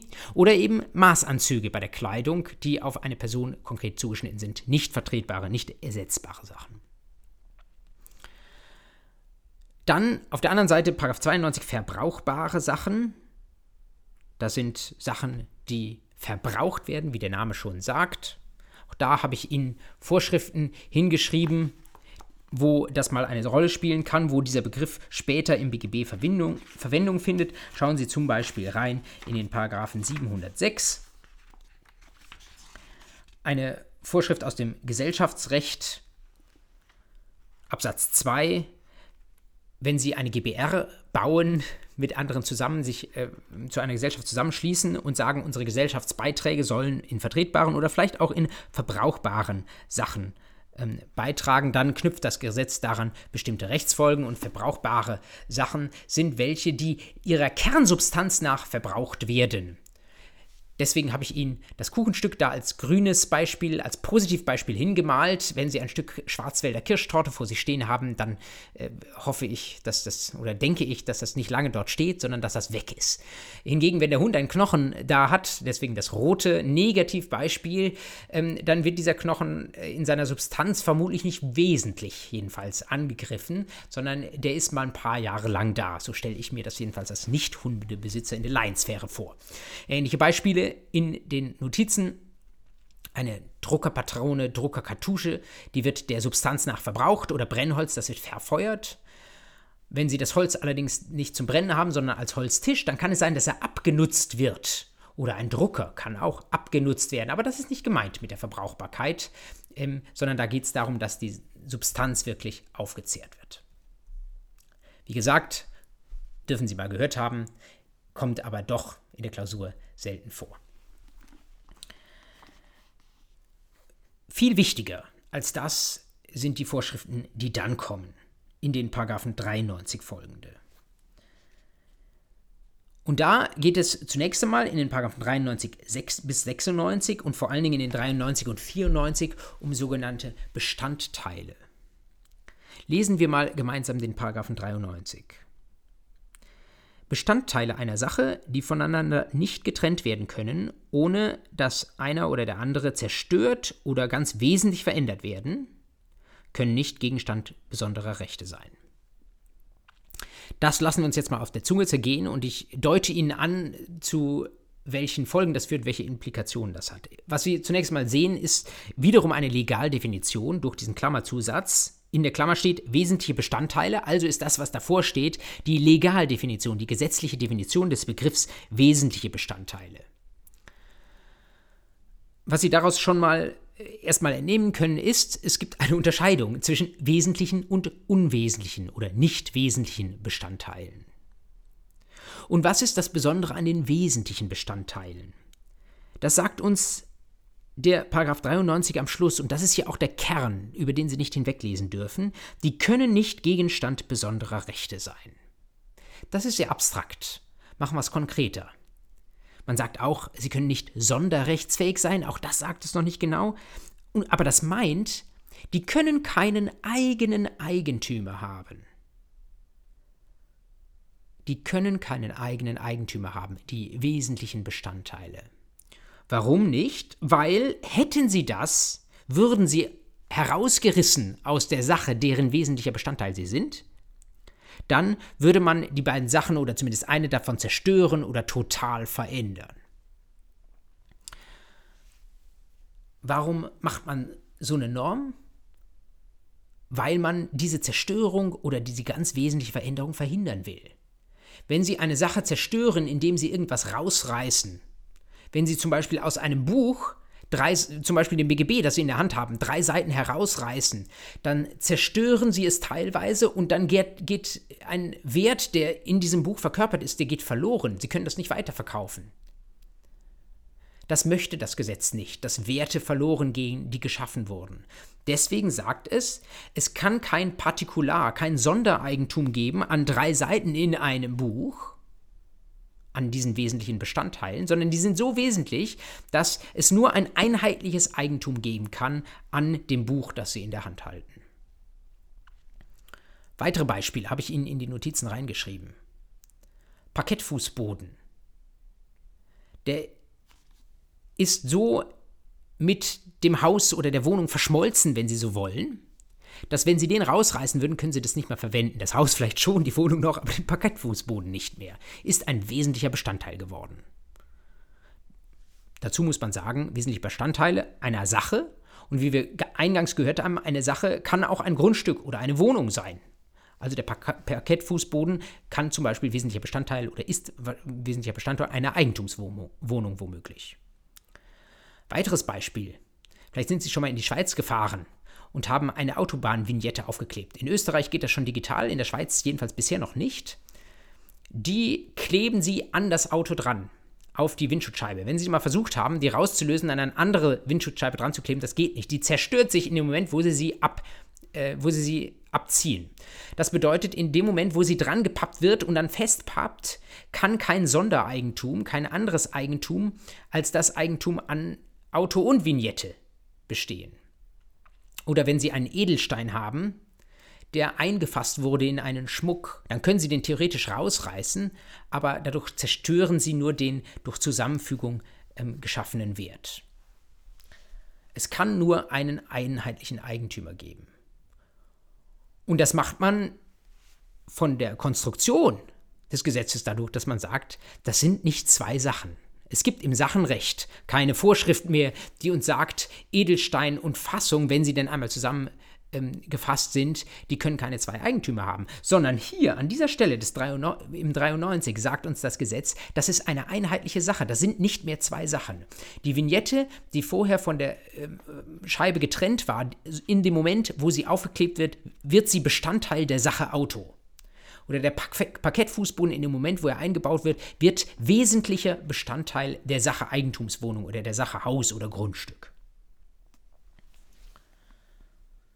Was wären Gegenbeispiele? Unwesentliche oder nicht wesentliche Bestandteile, Bestandteile, die man auch rauslösen kann, ohne dass Wert kaputt geht. Spülmaschine zum Beispiel.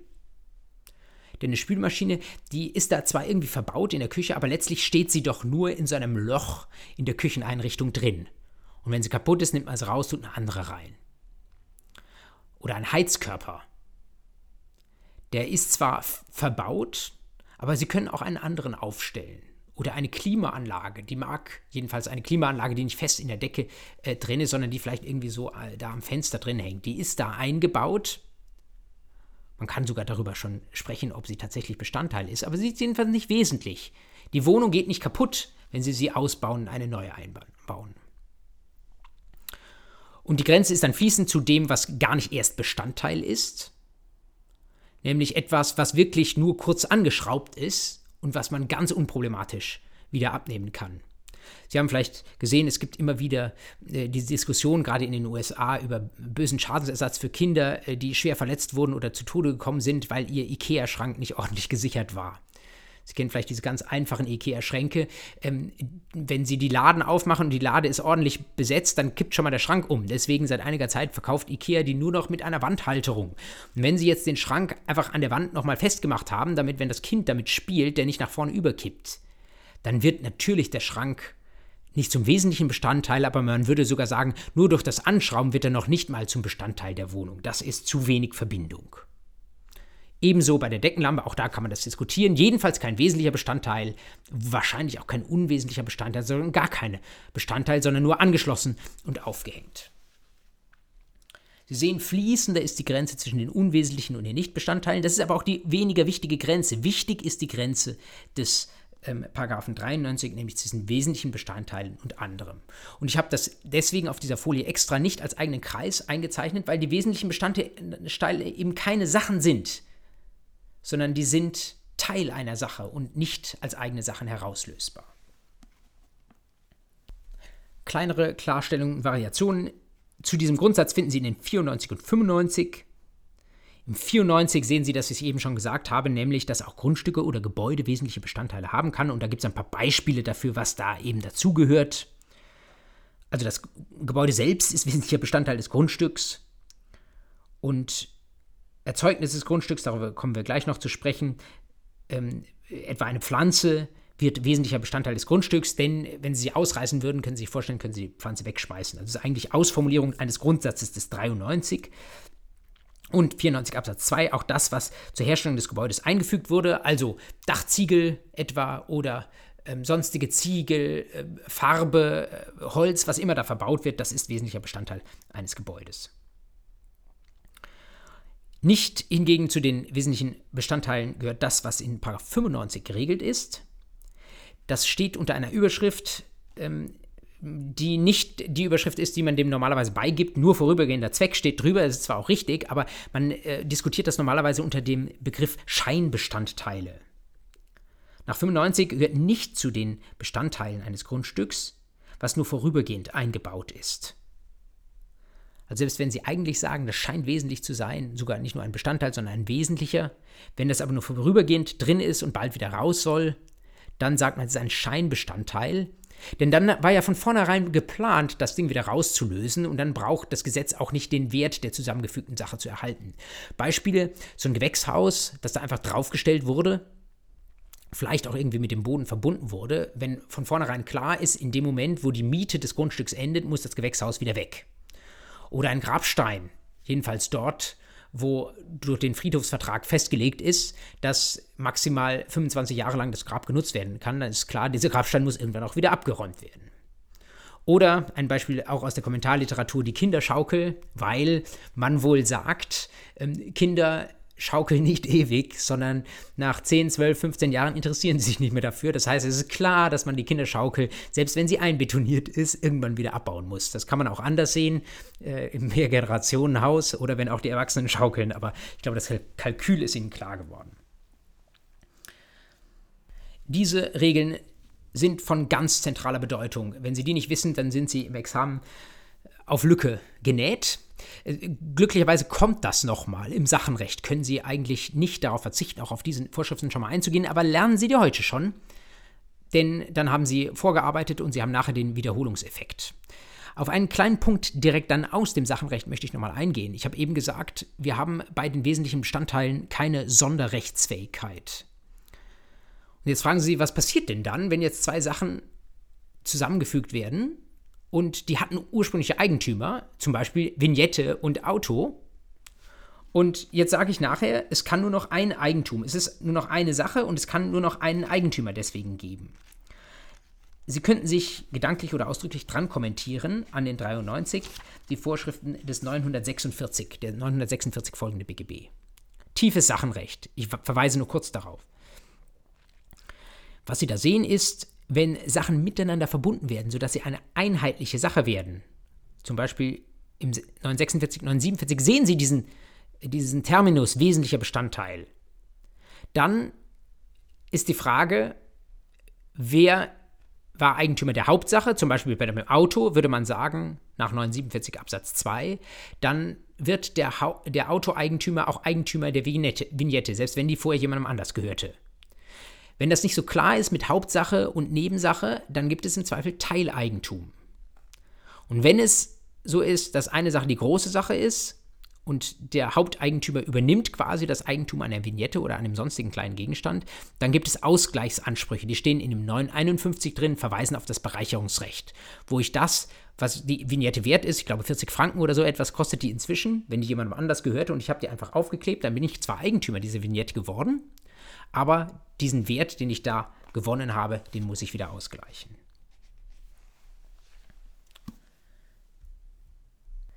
Das ist die erste von drei begrifflichen Präzisierungen von drei Unterkategorien innerhalb der Sachen und wahrscheinlich von diesen dreien die wichtigste.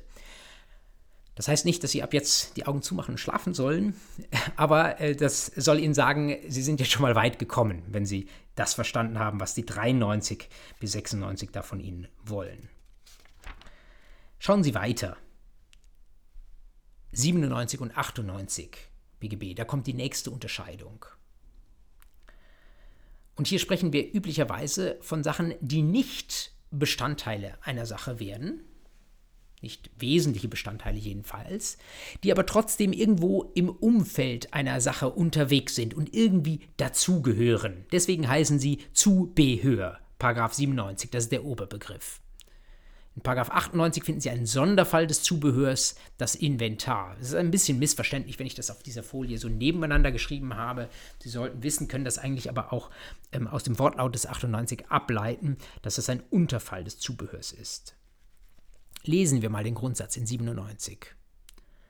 Zubehör sind bewegliche Sachen, die zwar nicht Bestandteile der Hauptsache sind, eigentlich müssten Sie da lesen, die nicht wesentliche Bestandteile der Hauptsache sind. Klammer auf, herrschende Meinung, Klammer zu die aber dem wirtschaftlichen Zwecke der Hauptsache zu dienen bestimmt sind und in einem entsprechenden räumlichen Verhältnis stehen.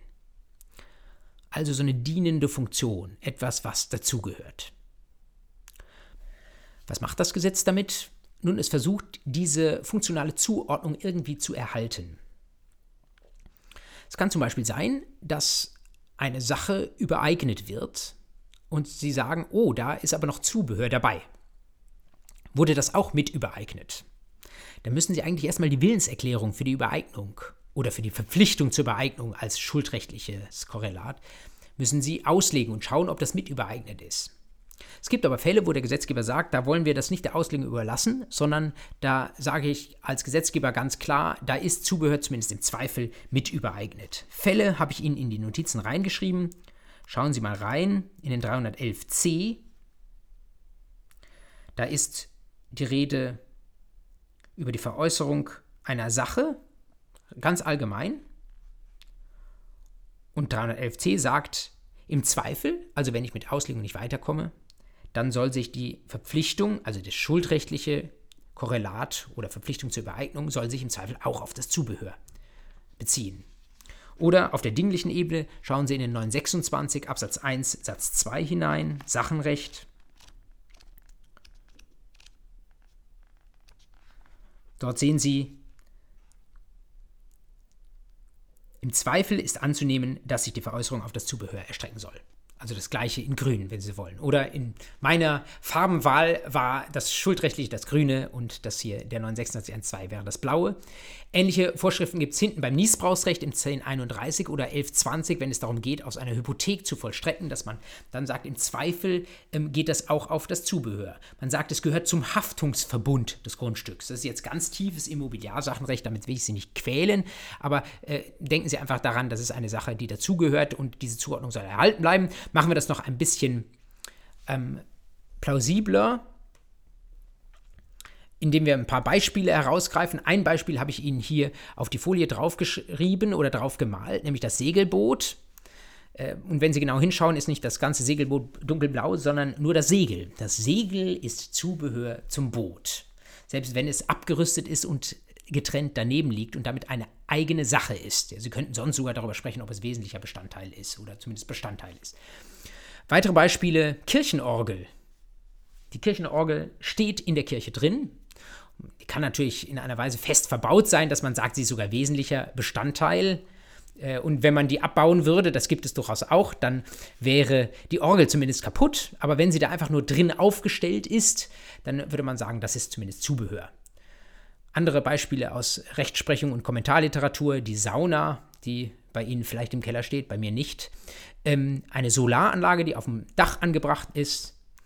Ein Warndreieck, um wieder aufs Auto zurückzukommen, das hinten äh, im Auto drin ist und das man irgendwie braucht, wenn man das Auto braucht. Oder natürlich auch der Schlüssel eines Hauses. Es ist eine sonderrechtsfähige Sache, kann vom Haus getrennt sein, ähm, aber sie gehört doch irgendwie dazu. Was sind die Fälle des 98?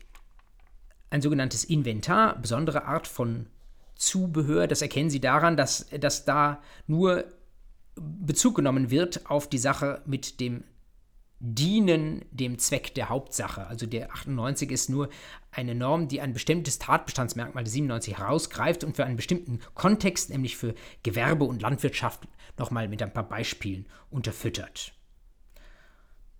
Kernthese, Kernaussage des 98 ist, wenn Sie einen Gewerbebetrieb oder einen Bauernhof haben, dann ist das, was da halt rumsteht und was man braucht, um diesen Betrieb zu führen, das ist Zubehör. Einfach nur eine Klarstellung, zum Beispiel eine Kasse, eine Registrierkasse, die im Laden drin steht, oder der Gabelstapler, der auf einem Speditionshof hin und her fährt, oder ein Tier, ähm, das äh, auf einem Bauernhof weidet und so weiter. Gegenbeispiele habe ich Ihnen auch in die Notizen reingeschrieben. Ähm, die Waren in einem Geschäft, das, was verkauft wird, das dient ja nicht dem Geschäft als solchen. Das ist quasi nicht Ausstattung des Geschäfts. Das ist deswegen kein Inventar und damit kein Zubehör. Beim Rasenmäher kann man wahrscheinlich streiten. Ähm, es gibt viele, die sagen, das ist kein Zubehör deswegen, weil der auch anderswo mähen kann. Wenn Sie kein Zubehör haben und auch keinen wesentlichen Bestandteil, dann haben sie eine Sache, die von der anderen Sache komplett getrennt ist.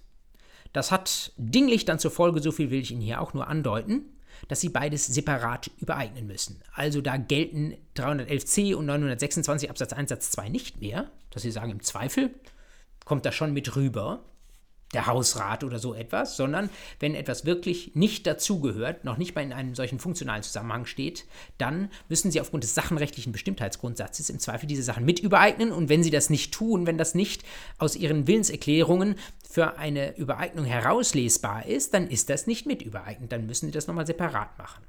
Es gibt Ausnahmen im Sachenrecht, wenn Sachen ganz klar beschrieben sind zum Beispiel, weil es eine Sachgesamtheit ist, wenn ich sage, ich verkaufe Ihnen alles, was in dieser Halle ist, alles, was in diesem Raum ist. Oder ich verkaufe Ihnen, verkaufe oder ich veräußere Ihnen dinglich alles, was mit dem roten Wimpel versehen ist oder alles, was auf dieser Liste draufsteht. Dann sagt man, das genügt auch, wenn das dadurch irgendwie auffindbar ist, wenn, wenn klar ist, was übereignet sein soll oder was nicht. Aber wenn es diese Ausnahmen nicht gibt, dann muss alles auf der dinglichen Ebene separat übereignet werden, damit klar ist, wer wessen Eigentümer ist. Diese beiden Unterteilungen von Sachen, einerseits in wesentliche und unwesentliche Bestandteile, andererseits in Zubehör und Nicht-Zubehör, die werden Ihnen in der Examensklausur regelmäßig begegnen und es gibt einen Standardfall. Ich will nicht sagen, dass Ihnen der begegnet im Examen, aber es ist gar nicht unwahrscheinlich, dass der Ihnen in der Klausur mal begegnet und dass Ihnen sonst ähnliche Fälle im Examen begegnen. Deswegen greife ich diesen Standardfall nochmal schnell hinaus und wir haben heraus und wir haben den dann auch schnell gelöst, weil ich auf die Folie nur die beiden wesentlichen Fragen geschrieben habe. Dieser Standardfall lautet Einbauküche. Irgendwie ist die Einbauküche etwas, was die Gerichte besonders gerne und besonders häufig beschäftigt und wo man über beides diskutieren kann. Wesentlicher Bestandteil und oder Zubehör.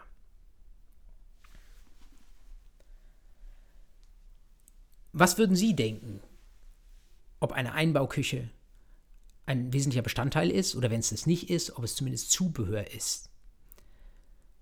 Wichtig ist eigentlich nur, dass sich die Grundsätze vergegenwärtigen, die wir gerade uns angeschaut haben, insbesondere das Telos der entsprechenden Vorschriften.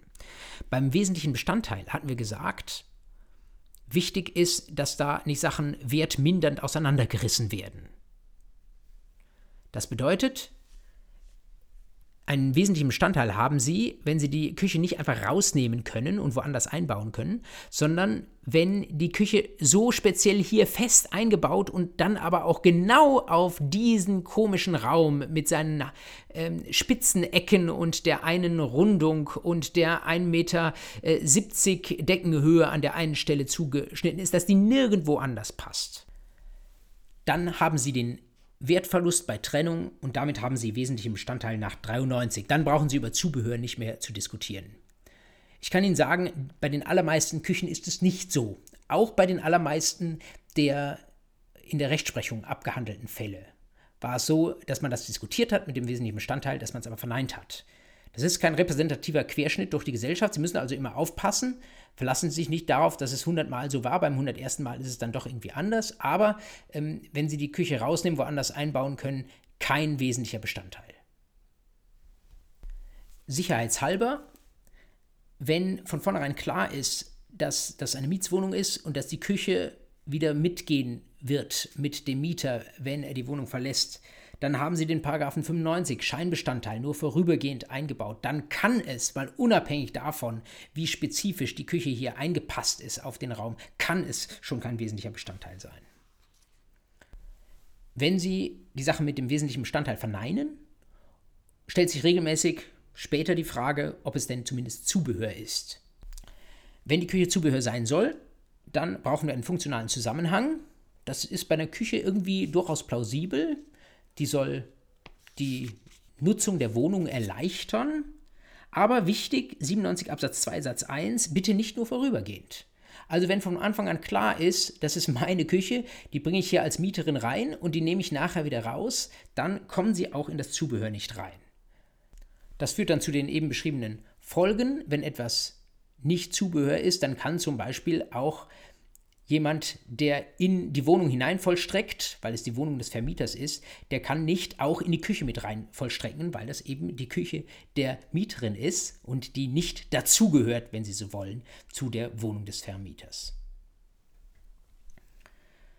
Einige Rechtsprechung aus überwiegend jüngerer Zeit zu Einbauküchen, die sich teilweise auf dieses Problem beziehen, habe ich Ihnen in die Notizen reingeschrieben. Sie können das zur Vertiefung nachlesen, das Wichtigste aber ist an der Stelle damit gesagt. Bleibt uns noch die dritte Unterteilung von Sachen nach wesentlichen Bestandteilen und Zubehör. Das ist dann etwas, was wir in den Paragraphen 99 folgenden finden. Ein paar Begriffe, die auch später im Gesetz noch Verwendung finden und die kurz einmal auseinandergehalten sein sollen, nämlich Erzeugnisse, Früchte und Nutzungen. Sie sehen in 99 und 100 eigentlich nur Früchte und Nutzungen definiert, sehen aber, dass der Fruchtbegriff aus 99 besteht aus Erzeugnissen und noch was anderes. Deswegen Erzeugnisse sind der engste Begriff. Was sind Erzeugnisse? Er schließt sich nicht ganz aus dem Begriff.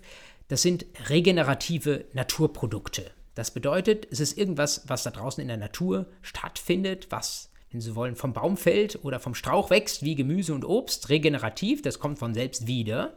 Der äh, Apfelbaum wirft Äpfel ab und nächstes Jahr wieder. Die Kuh spendet Milch und am nächsten Tag wieder oder die Hühner geben Eier. Oder vielleicht die Kuh kalbt auch mal und kalbt äh, nächstes Jahr oder übernächstes Jahr nochmal. Und es muss ein Naturprodukt sein. Das heißt, etwas, was aus einer Maschine rauskommt, ist kein Erzeugnis. Auch wenn Sie jetzt bei reiner Lektüre des Begriffes vielleicht denken würden, das könnte auch ein Erzeugnis sein. Das fällt nicht darunter. Früchte sind Erzeugnisse plus noch etwas anderes, da steht im 99 drin, Ausbeute, die gemäß der Bestimmung der Sache gewonnen wird. Was ist das? Was steckt also zusätzlich zu Erzeugnis noch im Fruchtbegriff drin? Nun, das sind so Sachen, die man ausbeutet, die nicht wiederkommen, nicht regenerativ sind. Zum Beispiel ähm, Kies, den ich abbaue oder Gold, das ich schürfe. Gegebenenfalls auch das Fleisch das eines Tieres. Wenn ich ein, ein Schwein etwa schlachte, dann kommt dieses Schwein jetzt jedenfalls so schnell nicht wieder. Paragraph 99 Absatz 2 sagt, es gibt nicht nur Früchte einer Sache, sondern auch Früchte von Rechten. Nach 99 Absatz 3 kann es auch mittelbar geschehen. Da hätten Sie zum Beispiel die Dividende einer Aktie. Da hat das Recht eines Teilhabers einer Aktiengesellschaft, das ähm, bringt Frucht, weil eine Dividende ausgeschüttet wird. Oder wenn Sie ein Haus vermieten, dann bekommen Sie die Miete als die Frucht Ihrer Vermietung. Das ist der Begriff der Früchte. Der Begriff aus 100 der Nutzungen ist nochmal weiter. In 100 lesen Sie, Nutzungen sind die Früchte einer Sache und die Vorteile, die der Gebrauch der Sache oder des Rechts gewährt. Das heißt, zusätzlich haben wir Gebrauchsvorteile. Das sind so faktische Vorteile, die Sie vielleicht nicht anfassen können, die aber trotzdem da sind. Zum Beispiel, dass Sie faktisch einen bestimmten Weg einer anderen Person befahren können oder dürfen oder dass sie einfach einen bestimmten Geldbetrag für eine bestimmte Zeit zur Verfügung hatten und nutzen können, damit spekulieren können oder im ähm, Gesellschaftsrecht gibt es das manchmal, dass es auch was bringt, wenn sie nur einen Tag lang eine Aktie haben, weil sie damit bestimmte Sachen beantragen können. Stichwort Cum-Ex, so ist das Ganze zustande gekommen, weil jemand gesagt hat, ich habe eine Aktie für einen bestimmten ähm, Zeitpunkt und dann hole ich mir damit eine bestimmte Steuererstattung vom Finanzamt und danach darfst du die Aktie, Aktie wiederhaben. Das ist ein Gebrauchsvorteil und der ist zwar keine Frucht, aber gehört neben den Früchten zu den Nutzungen dazu. Wie ist das Ganze für Sie relevant? Ja, indem die Begriffe von Früchte und Nutzungen im Gesetz drinstehen. Beispiele dafür habe ich Ihnen in die Notizen reingeschrieben. Wesentlich häufiger ist der Begriff der Nutzungen und ich will einfach nur mal den wichtigsten Anwendungsfall hier herausgreifen. Das ist derjenige, der in 346 beschrieben ist, nämlich die Folgen der Rückabwicklung nach einem Rücktritt oder in ähnlicher Weise auch nach einem Widerruf eines Vertrages. Klingt sehr abstrakt, wird schnell konkret. VW-Abgasskandal. Was sehr viele VW-Käufer im Moment von dem Hersteller oder von ihren Verkäufern wollen, ist, dass der das Auto zurücknimmt und den Kaufpreis zurückzahlt. Und was dann die beklagten Seite sagt, ist, ja, kannst du haben, kannst mir das Auto wieder zurückstellen, aber ich hätte von dir, liebe VW-Fahrerin, bitte gerne Nutzungsersatz. Ersatz der Nutzung, nämlich der Gebrauchsvorteile, die du hattest. Du hast dieses Fahrzeug sieben Jahre lang gefahren. Das ist Geld wert, das Fahrzeug fahren zu können. Und dafür gibt es sogar Pauschalen und die sind nicht zu gering. Und der, man fragt sich im Moment, wie der VW-Abgasskandal juristisch ausgehen wird. Es gibt nicht wenige, die sagen, das wird ein sehr großes Problem für die Kunden sein am Ende, dass sie diese Nutzungen womöglich erstatten sollen, erstatten müssen. Und dann haben sie das Auto zurückgegeben an den Hersteller oder an den Verkäufer und müssen trotzdem noch Geld drauflegen, weil sie das Auto so lange genutzt haben. Und am Ende stehen sie mit weniger in den Händen da als vorher, obwohl sie gelinkt worden sind von Seiten des Herstellers. Die einzige Bremse, die die dann noch haben, ist die aus 242, dass sie sagen, Nutzungsersatz bitte nach Treu und Glauben an der Stelle nicht, wegen Arglist und so weiter. Das wird vertreten unter anderem von Michael Hese aus Regensburg. Ein Beitrag dazu in einem NJW-Editorial habe ich Ihnen äh, verlinkt. Äh, Sie sollen einfach nur wissen, diese Begriffe, die wir hier im AT zugegebenermaßen trocken und abstrakt diskutieren, die sind in der Rechtspraxis von großer, teilweise sehr, sehr großer Bedeutung.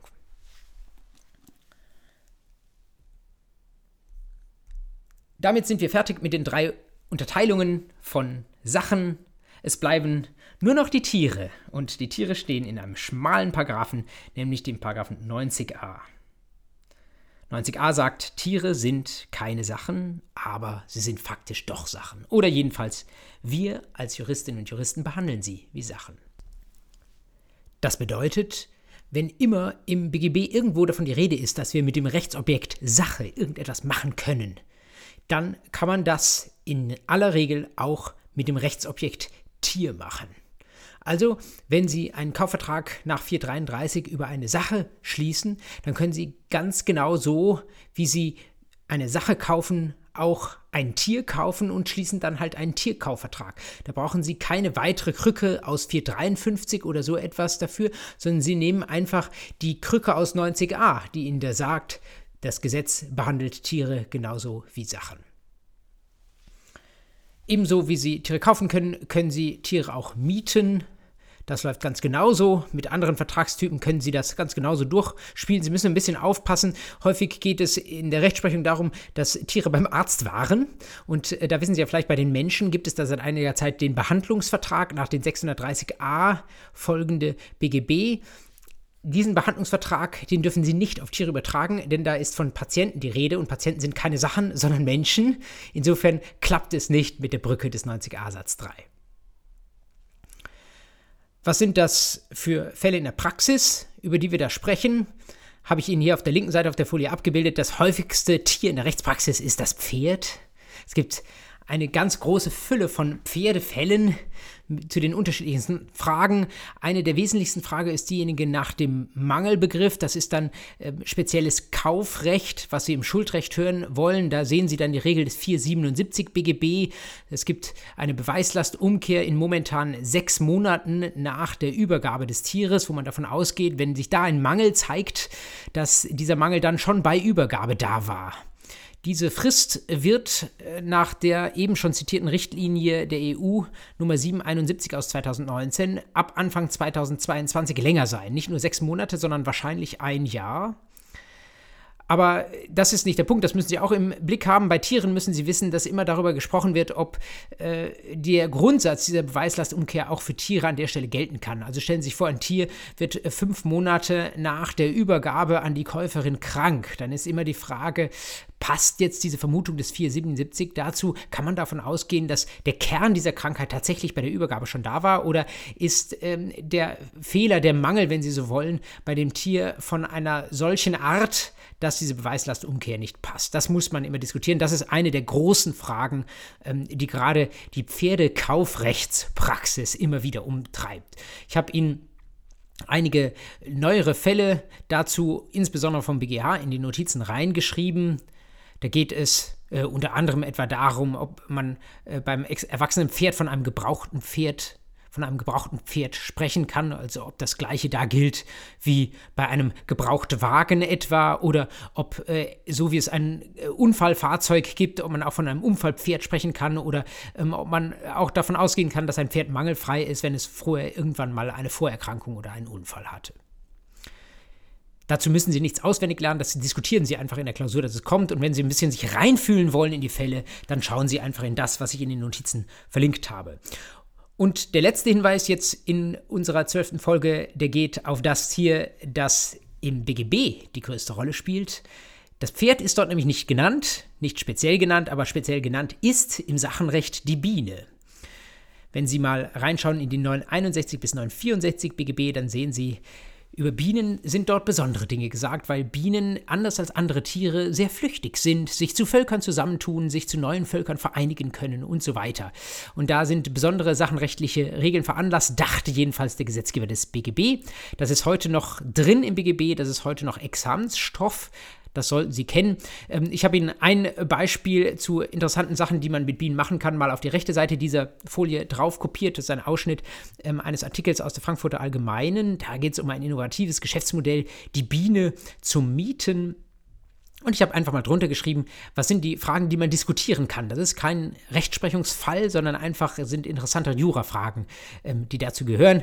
Zugegebenermaßen Sachenrecht, aber Sie haben gemerkt im Laufe dieser Vorlesung, das BGB AT reicht eben nicht nur ins Schuldrecht, sondern durchaus auch ins Sachenrecht und in die weiteren Bücher des BGB hinein. Ein bisschen Eigenwerbung an der Stelle. Ich habe Ihnen unten rechts ähm, nochmal den Link äh, zu oder die URL zu meiner Instagram-Seite hineinkopiert, äh, weil diesen Ausschnitt, den Sie da rechts sehen, ist es ursprünglich ein Instagram-Post von mir gesehen. Ähm, und ich mache das jetzt im neuen Jahr 2020 regelmäßig, ungefähr einmal in der Woche, dass ich interessante ähm, Sachverhaltsgestaltungen, die sich für eine Klausur eignen aus dem Zivilrecht oder auch interessante Urteile in so einem kleinen Instagram-Bild äh, wiedergebe und in den Notizen dazu so ein bisschen erläutere, wie man daraus einen Examensfall machen könnte und was es dazu zu diskutieren gäbe.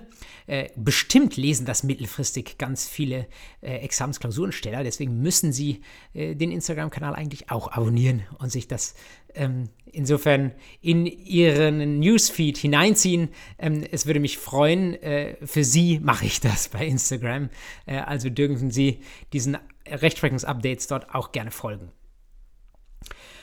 Damit sind wir nicht nur am Ende mit den Rechtsobjekten, den Sachen, sondern eben auch dem Rechtsobjekt Tier.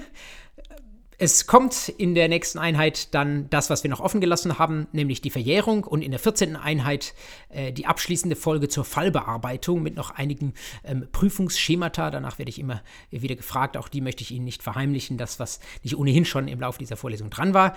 Äh, bis dahin arbeiten Sie gut, schaffen Sie froh und bis nächste Woche.